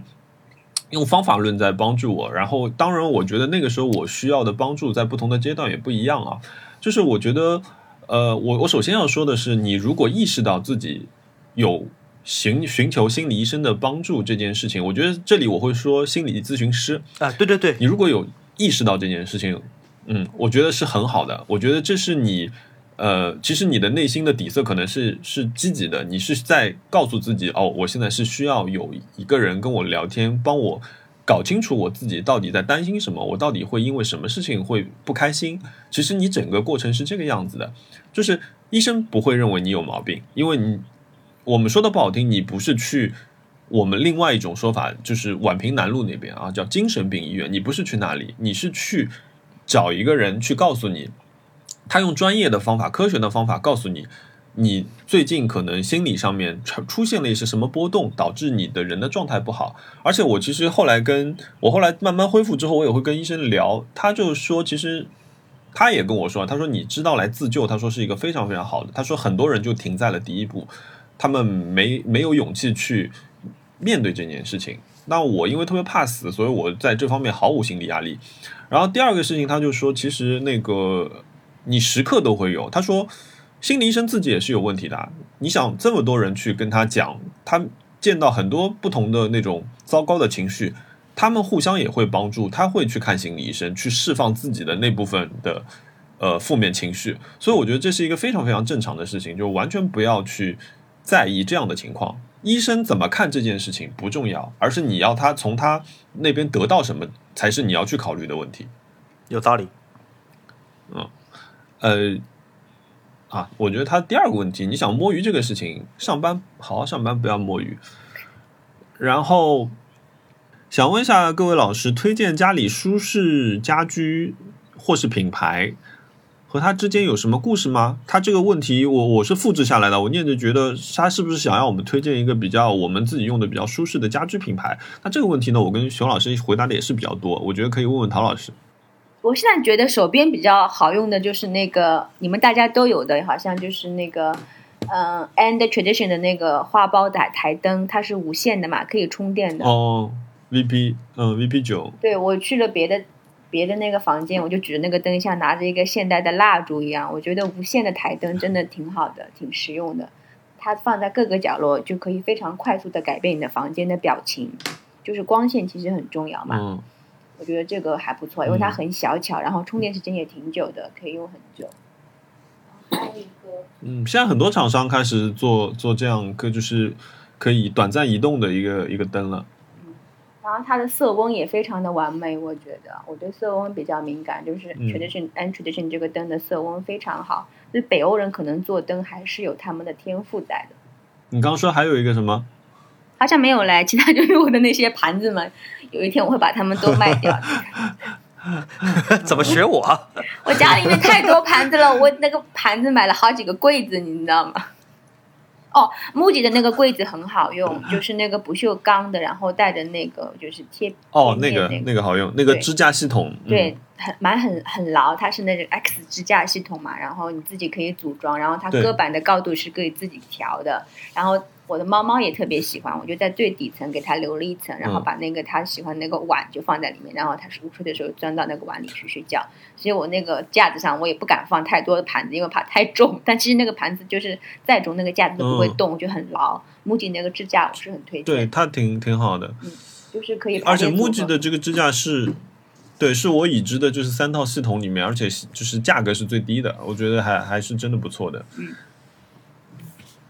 好嗯，好的，呃，雪碧 Como Raby 问，呃，他说想让熊老师聊一下 Loki 里面 AKAI 为什么没有他那台 Pioneer RT 九零九？好，嘻嘻，阿凯那台是一个终端的开盘磁带机，我那台是一个高端的型号。当然，现在 在四十多年之后，彼此比较已经没有意义了，因为本来就没有人听这种磁带，大家要么就是放在家里做装饰，像我；要么就是拿去剧组当道具，像 Loki 他们。嗯那嗯但但事实就是事实，那一台是一个终端型号机，就是大部分家庭都买得起的。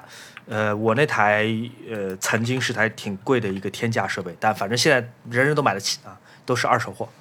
哦，最后是跟陶老师的那个书有关。陶老师对吧？最近有本摄影书，哎，也不是最近了，就是非常畅销的一本摄影书啊。处女座的小妞问，就是他说问我给陶老师做落日航班的时候，是通读了全全书之后做的，还是一些简单的介绍信息？什么样的需求过程？什么样的创作过程？来，客户你是什么样的需求过程呢？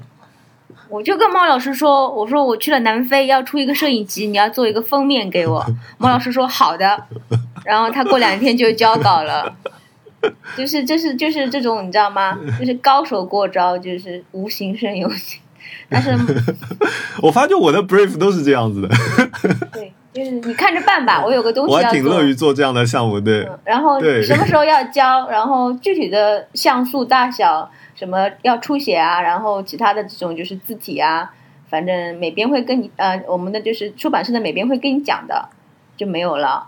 然后我们就 开始了那个各种闲扯，比如说那个时候莫老师在在恋爱嘛。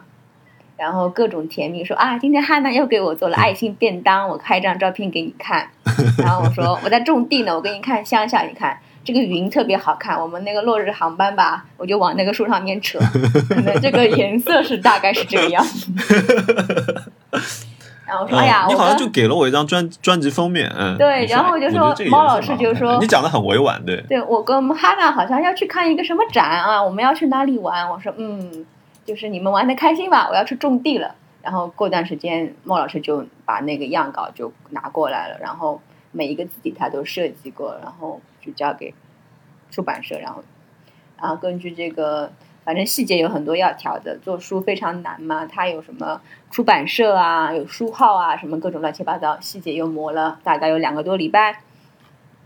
就最后，然后嗯对我觉得我们我这个是蛮意外的，我没想到就是其实呃，国内做书的设计上面，其实你会有很多规则，啊就是你知道这个东西可能在视觉上它不那么好看，对，呃，可是这个东西是你如果这本书出去就是有这个规则的，我觉得这个还是我我这次这次的这个合作我学到的一个东西，所以熊小莫老师，你要出书的话，你一定要找猫老师，他已经经过了人民文学出版社的培训，就是现成的熟练工。你就 brief 他说，猫老师，我要出本书，你把一个封面给我做好，然后他五天以后就会给你样稿了。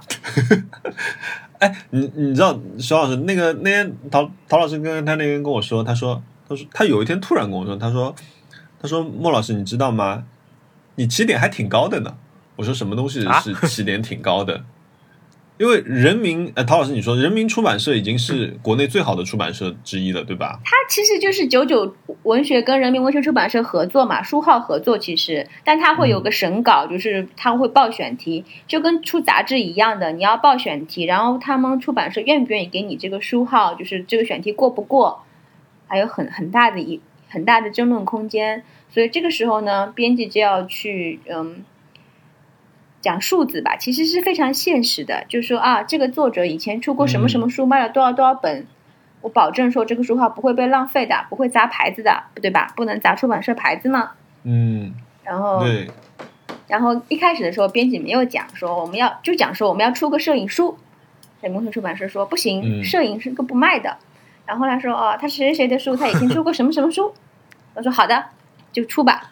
然后就就，然后很多人就哦是这样子的过程，对，所以嗯我觉得熊小木老师特别适合出摄影集，但他就是这是一个就是正在发展的市场嘛，很多人会说这个书如果没有字的话，可能就不值得买，就不值这个价钱，因为我们知道现在很多畅销书可能有几十万字嘛，对吧？他们会觉得很很值，嗯买了以后，其实不是的，我觉得。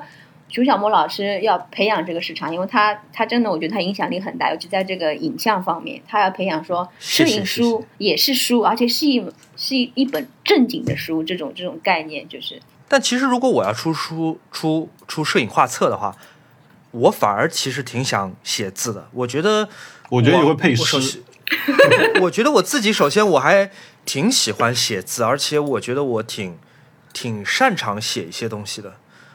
呃，我也我也我也会觉得说，如果我有写字啊，但他们觉得不够啊，他们里面有的啊，有后记，还有一些图文解说，但他们就是你想，我写了多少本散文集了，你知道吗？我已经觉得我所有说过的话，我觉得我已经无话可说了，对这个世界我他妈无话可说了。南非就是很美，就是长这个样子的，词穷了。我只能出一个摄影集，你知道吗？然后他们就让想让我把图片再描述一遍，我觉得不干了，这个事情不是这么做的。嗯，然后就熊小木老师可能没事儿，那个陶老师以后可以帮我介绍一下书商，我看看我能不能调教他们。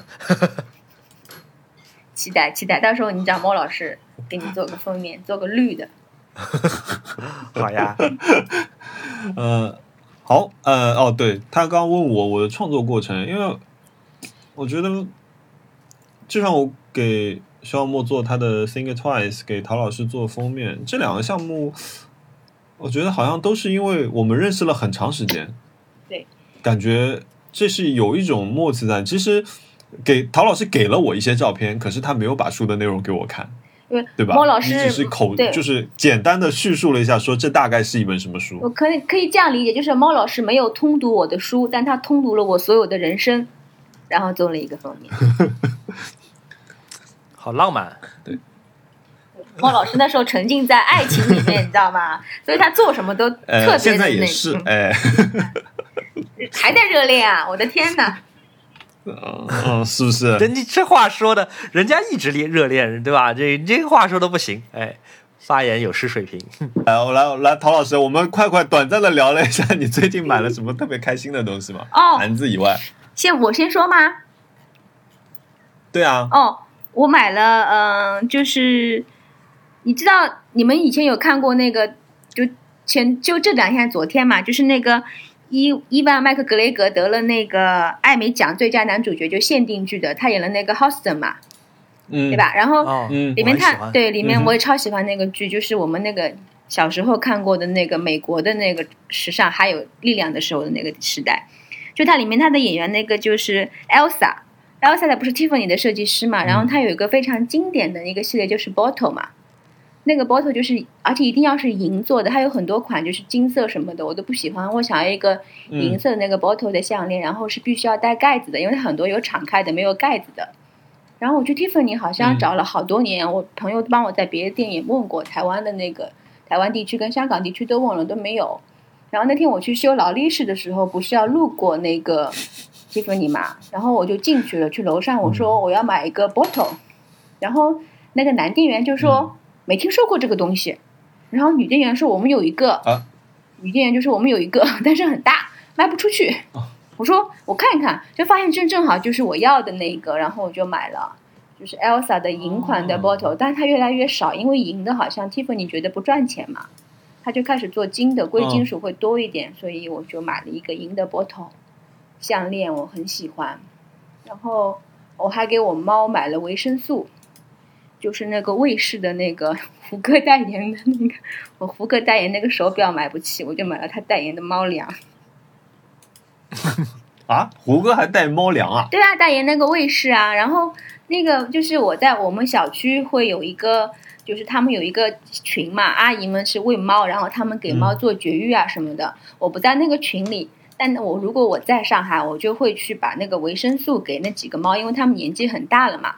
然后有一天我在喂那个猫的时候，那个阿姨就非常惊讶说：“为什么你这个喂的它的这个药片它们是肯吃的？”我说：“这个就是猫的营养素啊。”他说我们给他们买的那个维生素，他们都不吃。然后我说那你们以后我就把那瓶给他们，我说以后你们可以买这个喂食，就是阿姨们觉得那个也很好。然后我就开始给我们家猫，就是嗯它老在那个猫食盆旁边，用非常恳求的眼神看着我想吃，但是猫的食量要控制的嘛，所以它每次问我要吃的时候，我就扔它两颗维生素，一颗软磷脂。我的猫吃完以后，就用非常哀怨的眼神看着我，但是也吃到了，就是那种属于你知道吃到好像又没有完全吃到的表情。嘴瘾，嗯，对，所以我就 我觉得这个很好，因为我自己也吃维生素，我们现在全家都吃上维生素了，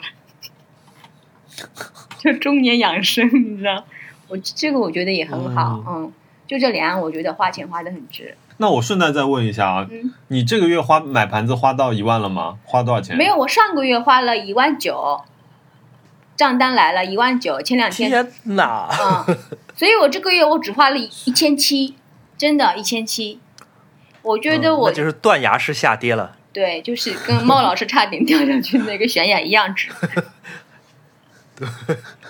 就是你知道哇，你你花了一万九，你买了多少个盘子呢？没有多少个盘子的，它有最贵的要可能五千，最便宜的要八九百一个啊。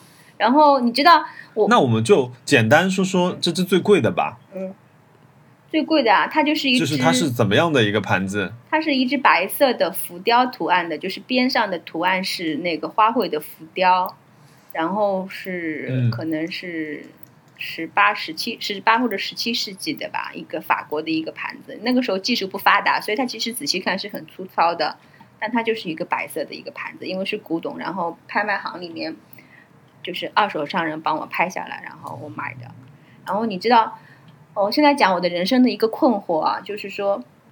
你不买盘子是可以的，你会有一点点成就感，对吧？我今天没有买盘子，但你想到你明天还是不能买盘子，你就会有一种绝望感，说我还要再忍一年。我就是有那种，我觉得今年我都不想买了，我我发誓，就说到年底，我说今年不能买买盘子了。我就想说，美国的那个哦戒酒协会的存在是有意义的，就是你到那边去说，我今天没有喝酒，我叫什么名字，然后他们发你一个奖章，你知道吗？我现在很希望有人给我一个奖章，说很好，你今天没有买盘子。哇，我觉得是一种这个倒是启发我了。就是一种一种癖好，就是购物的一种，就是无法无法无法控制自己的一种，我觉得是已经是一种病了，就是跟刚才那个想要去看心理医生又不敢去看的朋友，所以我正在治疗自己。这倒是一个好的思路哎，就是我我其实其实没有想过，就是说我今天忍住不买，其实我接下来其实每天都是在煎熬中，在忍耐啊，对啊。比如说我现在，我我就是我以前是学消费者心理的嘛，我很明白，就是这个欲望一旦是被激发之后，其实除非你是被其他的欲望替代，否否则的话真的是很难的，嗯就是完全要靠意志力。所以有我前段时间我练书法，练书法以后我发现，哎，又有东西可以买了，砚台。你知道砚台有多贵吗？哎，我那个很夸张的，我知道。就什么什么什么什么梅子坑啊，什么鱼子坑啊，什么一块砚台要三千块钱，五千块钱、上万的都有。我心想，我操，这个坑我是不能跳，我尽量跳跳回去盘子那个坑。但我还是买了五个砚台，你知道吗？当然两个是送朋友的，因为我朋友喜欢书法嘛，我就买了。我在砚台上花的钱不多，也就一万多块钱，真的不多，买了五个砚台了嘛，对吧？所以我就跳回了老盘子师已经不，说话了。就是静静聆听。嗯，我我会这个我也接不上。天哪，你买砚台花了 一万多块钱，因为一个砚台就是好一点的，其实真的是我买的是很小的那个，就是砚台嘛，它是上不了台面的。就是收藏砚台的来讲，说你一万以下的一个砚台你就不要讲了。但呢我还买了三个，我送给朋友，因为我朋友他们在国外嘛，我想着说等我能能去了，我就把这个砚台带给他们，真的很可爱。就是我买的是那个端砚嘛，端砚还有奢砚，就是中国嗯、哦端砚，就嗯它就是端砚，就是那种暗红色的嘛，然后它很小，它会在上面刻一个云啊，或者是刻一个如意，就里面是蓄水的嘛。它很可爱，真的，我觉得我当时我我还是蛮喜欢，就是它带着这种意识，因为很中国嘛。我朋友在国外，然后我们就在嗯微信上就是交换我有今天写的毛笔字，他画的那个国画。当时他说我看中一个砚台，嗯但我觉得有点贵，而且买不到，在国外嘛。我就看了一下，我说好，嗯，我我就买了，我下单了，买下来以后我就跟他讲说，我买了那个砚台，我回头送给你，给你带过去。就是其实我这个时候发现，其实购物变成了一种希望的寄托，就是你希望这个世界尽快的回到正轨上，你知道吗？我就可以旅行了，我就不用买盘子了，再见盘子，就是永别了盘子，我就不需要买盘子。永别了盘子。天哪，你的盘你的盘子会伤心的。不会，他们会找到更好的主人，更爱他们。你买了砚台嘛？嗯可是众所周知，这个笔也是可以贵贵上天的哦嘛。，笔不会啊，我买的是最好写的笔，因为现在我才发现书法是一门大生意，就是爱好者众多，然后他们就会研发那个嗯适合写小楷的笔。我买的可能就是三十几块钱，那个超好写。我买了就可能三支，我抄了一遍《金刚经》，用小楷毛笔字朱砂的。你知道为什么吗？因为它哦很花时间，我就在脱敏嘛，我在脱脱 所以 我就我就买了一块朱砂墨。这个朱砂墨跟熊老师有点关系，他是刚去贵州嘛，贵州的朱砂矿是最好的朱砂矿。我买了块贵州的原泥朱砂矿的那个墨，嗯、一块墨可能贵吗？嗯，怎么定义贵呢？四百还五百块钱一小块。哦，那我也确实不知道这算贵还算便宜。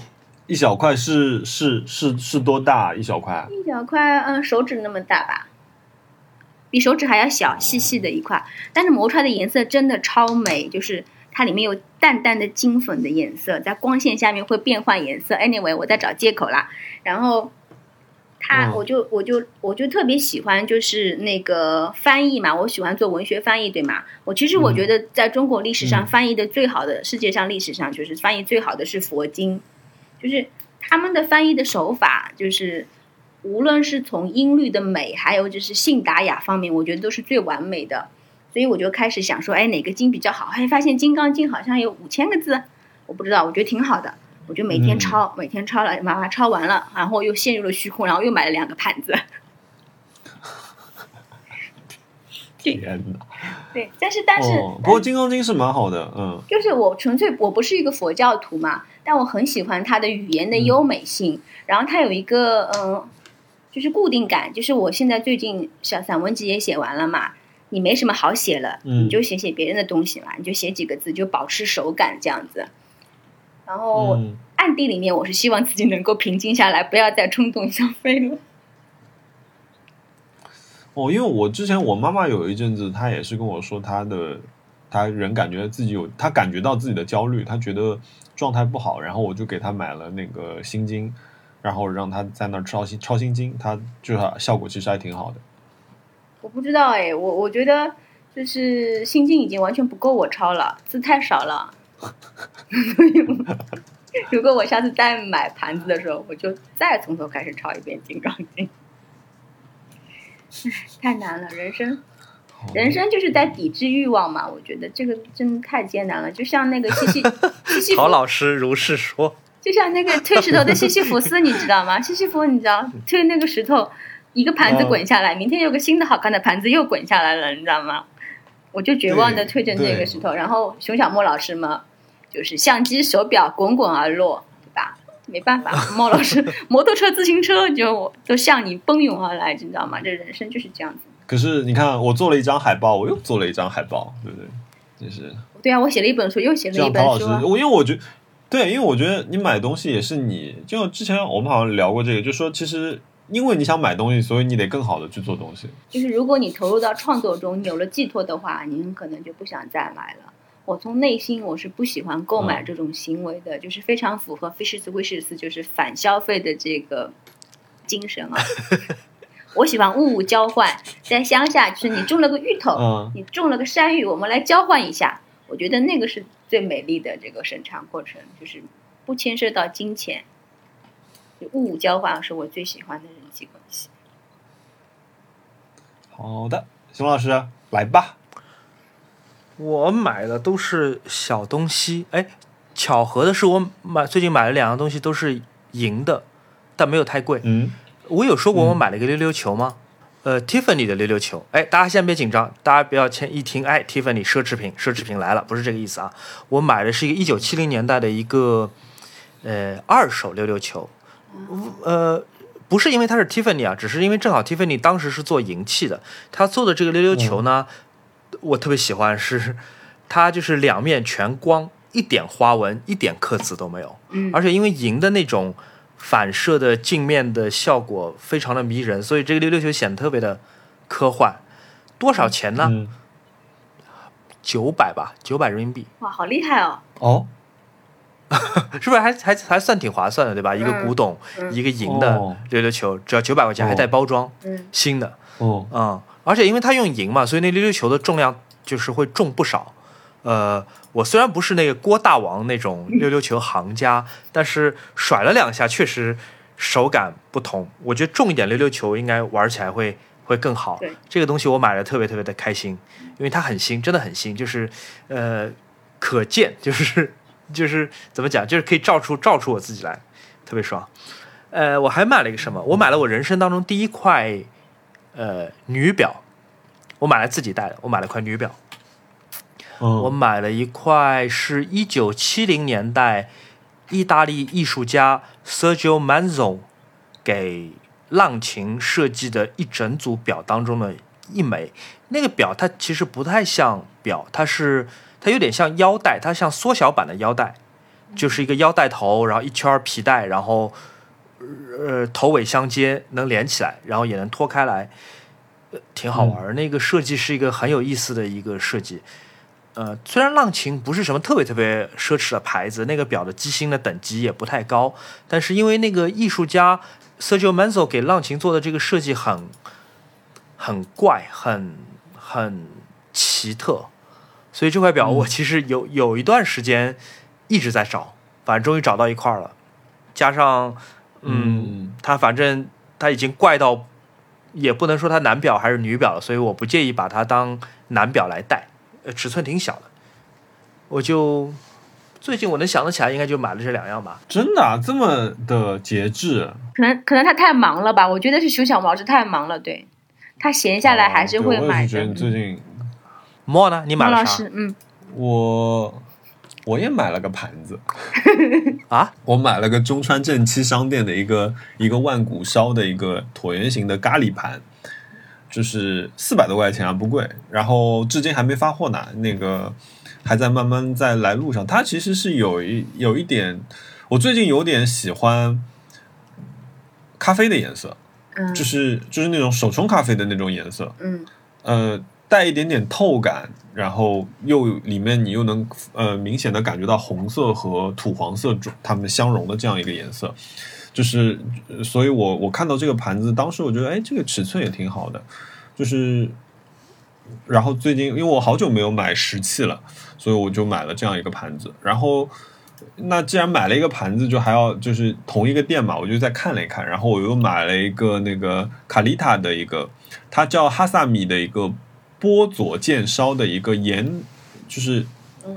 它叫什么？盐陶土的一个咖啡滤杯，它是一个套装，它就是下面有一个盛这个滤杯的一个托盘，然后上面有个滤杯，那滤杯也是一个那个莫兰迪咖啡色的那个，然后上面有比较明亮明确明显的那种石头，所以它叫呃盐盐陶吧，嗯。呃，也就是那种石头的颗粒，然后呃，挺漂亮的，挺看上去笨笨的，挺朴质的这种感觉，就是完全不像一个工业产品出来那种精致感，所以我觉得早上冲咖啡的时候用它还挺舒服的。然后哦，我还买了一件东西，可是那个那那个东西三个包裹我到现在还没有打开，嗯、就是那个翻模套装，我买了一套就是 A B 水，然后硅硅那个食用硅胶，然后我想做一些翻模的东西，然后还有一个长得很像。呃，乐高的一个这样一个一个模具盒子，就是你可以搭成任何你想要的形状，然后去翻模翻一些东西。我最我最近好像就买了这些东西。让我想起你给那个哈娜做那个生日礼物，就是艺术家的日常，就是超让人羡慕。哦，那个好棒，那个雕塑，嗯，好看。谢谢谢谢就是谢谢我觉得哈娜拍的也超好看。嗯哎，我拍的。哦，好吧，孟老师，孟老师果然是用莱卡，是用莱卡拍的吗？有两张是有两，张，我就看出来有有有有有两张侧面的是徕卡的味道来了。哦，我还买了一个东西，对我还买了一个东西，我还买了一个东西是，我前阵子不是拍了一个片子，就是因为我之前在微博上面发，就是我我我有看一个法国导演，呃，在就是很早以前吧，到七零年还八零年我忘记了，就是他开着一辆，他找了一个司机开着一辆那个奔驰当时的顶配，然后。在法国的街，在巴黎的街道上面狂飙嘛，然后这部片子的名字很浪漫，就叫《约会》嘛。它其实讲的一个故事非常简单，就是一辆车飞奔着去了，呃，蒙马特高地去见他，呃，然后下来之后，那个车主去见他的女朋友，然后那个镜头就到这两个人碰到之后就结束了，就是它其实就是整个就是一个飙车的一个故事。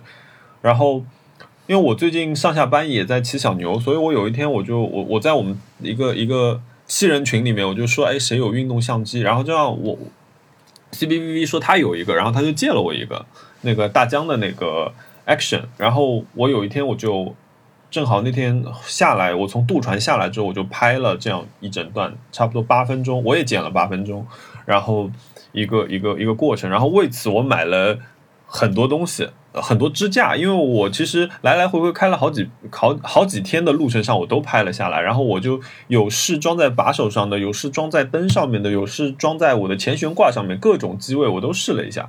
所以我买了一堆这样的，呃，怎么说，运动相机配件，嗯，贵吗？多少钱？这个是关键。不贵，就一个可能二十块钱、四十块钱这种，我都买的是国产的，然后可能总价大概七七八八全部加在一起，可能花了两百块钱、三百块钱不到吧。嗯，那我觉得我的盘子确实是贵了。嗯，我我最近我对，然后其他呃帮哈娜做这个给哈娜做这个礼物，确实买喷漆买了很多，因为我想试各种各样的状呃不同的颜色，然后甚至就是因为因为他在家里，我就不能明目张胆在家里做这个东西，所以我就在他的面前呢，我又做了另外一个雕塑小雕塑。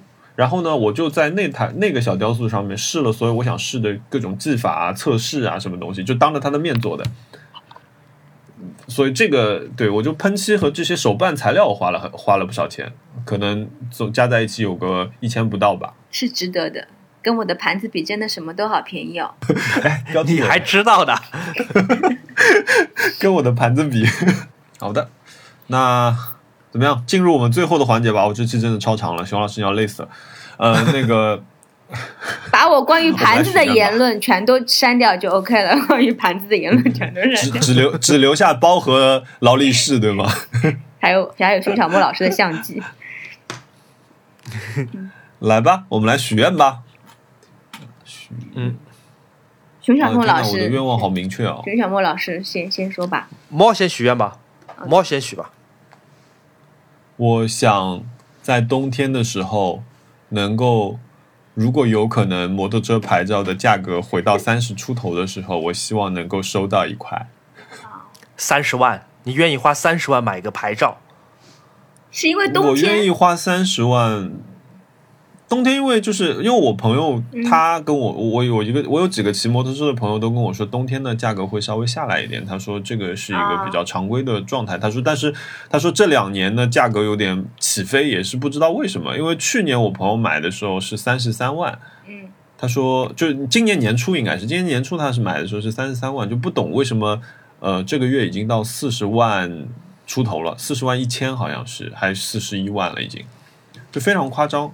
而且因为摩可是摩托车牌照这个东西的存量它又是有限的嘛，嗯就是呃国呃上海整个市区可以开的那个摩托车牌照可能只有一万张不到了，就是啊，呃，他也不会再补发，所以这个东西还有很多人买不到汽车牌照，他们就买摩托车牌照去磨转气，所以呃，就变成说摩托车牌照的存量一直在减少。然后，因为上个星期不，呃，对，上个周末，因为是在重庆摩博会，所以我觉得也是有可能，就是让大家又对这个东西呃关注起来了，然后可能价格炒上去也是有这个原因吧。我觉得，我我其实是想体验这件事情，因为我本我从小其实很喜欢摩托车，可是从小都没有想过说我有一天我要去开摩托车。可是我觉得说，那人生很大的程度上是一种体验嘛。那我如果一直想这个东西，特别我最近开小牛晃来晃去，我觉得特别好玩。那我就想说，嗯，也许有机会在我自己能力允许的范围里面，我想去买一台摩托车体验一下。那你摩托车选好了吗？选好了，祝你成功。我我我有我在看，我我我有两辆很喜欢的车，一辆是那个那个 BMW 的那个 R 一百，可是那辆车就是呃太古董车了，那应该是一个就是非常早期的摩托车，它很好看，然后它是一个街车风格的，呃有一点复古。这辆车最大的问题是说它的配件很难找，所以坏了可能修不好。然后我比较实际的一个情况下面，我可能会买的车应该是凯旋。Scrambler 或者是 Bob 呃 Bobber 这两辆车我都可能，但是我觉得我可能一开始控制不住大排量，所以还得去更更深入的了解一下。那我先说我的卑微的愿望吧，就是我想买一本书的版权，我想买一本书，就是它不能说是因为如果我说了，很可能有人出版社跟我去竞价，那我就要很麻烦。它是一嗯本摄影集，嗯然后它摄影师拍的就是很多艺术家、设计师的工作室跟家。我之所以想要做这本书，是因为我现在发现大家对家的这个装饰的要求越来越高。我也看到很多人提问说，熊小莫老师和莫老师，你们怎么就是呃安排自己家里面的家具啊，买什么品牌啊？这本书就会有一个很好的嗯参考，而且它每一个家都不一样。我觉得就是让很多人明白一件道理，就是一个道理，就是说不要盲目的跟风去买别人都在用的东西，你要让自己的家有自己的个性。所以这个摄影机，我觉得是一个很好的示范，能够给大家一个新的角度来嗯看待空间跟自身的性格跟审美的这个关系，怎样体现自己的同时，让自己过得舒服。所以我想要买到这本摄影书的版权，然后我来翻译它，这是我最近的愿望。我我可以问一下，嗯比如说像这样一本书啊，就就是泛泛指的这样一本书，呃，它的版权的价格大概是在什么一个区间我？还不知道，因为我之前翻过一本书是贾曼的花园嘛，就是那个德里克贾曼那个英国很有名的导演，他的那个书好像嗯也不贵，好像是一千还是两千美金，但是每一本书卖卖的话要分他几毛钱的这个版权费，就是这种，他有很多种，所以我现在在等他们对方的报价，还不知道就是说这个到底多少钱，可能很贵，也可能很便宜，这个不一定。嗯，但几千美金是可能的，如果有人竞价的话，你还要再加价钱，就其实它也是一个竞争的过程，就等报价过来，哦，我还蛮期待的。我的许愿跟之前有一期差不多，就是我仍然想要一台十六寸的 M 1芯片的 MacBook Pro，但是新的发布会 没有等到。你们会买新的 iPhone 吗？不会，我在用 iPhone 七，买了，哇，所以我看我们花钱的方向完全，我现在用的是 iPhone 七嘛，所以我觉得还挺好的。对，这个我还蛮吃惊的。你看你在手机方面，是不太愿意多花冤枉钱的。可没有，iPhone 七还真的是挺，我超喜欢的黑色款的那个，我觉得很经典。我我应该不会花钱买新的 iPhone，我觉得它对我几乎 没有任何吸引力，真的没有任何吸引力。除非我现在用的是一个很老型号的 iPhone，我可能还会考虑一下。但鉴于我自己在用嗯 iPhone 十二系列的手机，我想不到能让我多出哪怕五百块钱的优点。你哎，你那个你你有你有写评测吗？在我们刚才录播客的阶段，我发了一个三分钟的一个上手视频，也没有评测啦，因为我没有时间去真的拿它来使用或者拍，基本就是上手讲一讲，就是最新的这个设计。那这个设计美不美？我觉得很美，但它是去年的美，它不是今年的新的设计。那苹果确实也没有义务说每年一定要给我们一个新的产品设计啊，我只是嗯，嗯，作为一个吹捧苹果很多很多次的人，我觉得今年这个手机挺挺挺让人失望的。我觉得，OK，我就我就讲这么多，你们都不方便那个，对，你们都不方便评价。对我这个陶老师有看吗？发布会？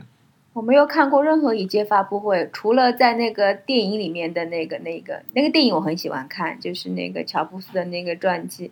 正好今天其实有朋友问说，最近有看了什么好片子？就是 Apple TV Original 有出一个九幺幺的那个呃，做那个战时办公室啊，就是好像类似这样一个名字，一个纪录片，非常非常非常好看。就是我觉得它里面，我我很多画面我是第一次看到，我觉得那种画面所带来的那种冲击感，嗯、完全不一样的体验。就是当你在路路人的视角，你就在呃双子楼的楼下，然后你看到一架飞机这样从中间直冲进去，整个楼层就像你在看电影大片一样，嘣这样炸开。呃，我觉得这一刻那种那种给人的那种震撼是是完全不一样的，所以我我还挺推荐啊，它叫呃九幺幺总统作战室，我觉得这部片子是可以看的，而且它是按照一分钟一分钟一分钟来讲，他说这一分钟，呃，白宫是在干什么，布什他在哪里，他在干什么，然后路人他们那边是什么样子的一个状态，我觉得他呃拍的挺好的，然后这个时间线理的也很漂亮，所以我觉得这个片子我还挺推荐的。好好，谢谢听众，哎，欢迎你谢谢在我们大家的评论区跟我们互动，然后我们是会抽礼物的，那还有礼物的。好，我会我会我会准备一个小小的礼物给大家。哦，我还有个问题想要问茂老师，你的海报不是出了一个就是啊浴室的那个版本、对吧？其他的下一期什么时候出新的？哦，陶老师，很多人要你那张，我我收到私信，就是说问那个 Bloody Monday 到底什么时候出？哦，那个我也蛮期待的，嗯上面慢慢来吧，就是对我就会按着节奏一张一张一张一张，可能我就是我还蛮期待那个青椒的那个菜椒的那个红红辣椒，就不是青椒，嗯红椒的那个。会出会出，那些都会出，而且这次我觉得雅昌确实没有让我失望，我觉得他印的很好。呃，我会我会把那个第一张寄给你，所以你到时候可以看一下。哇，就是很很漂亮。第二张，第二张也也第二张也出来了，然后我那天带给朱怡了，我我觉得是是有有惊喜的，这个印刷拿到手上。对啊，熊小莫老师什么时候考虑一下把自己的作品打印成印刷成摄影作品卖给大家？熊老师还欠欠我一张歌单呢，欠了好久了，我会努力，我会努力。好吗？那我们今天就先这样了，谢谢大家。好，先这样，谢谢大家收听，再见。哎，拜拜，拜拜。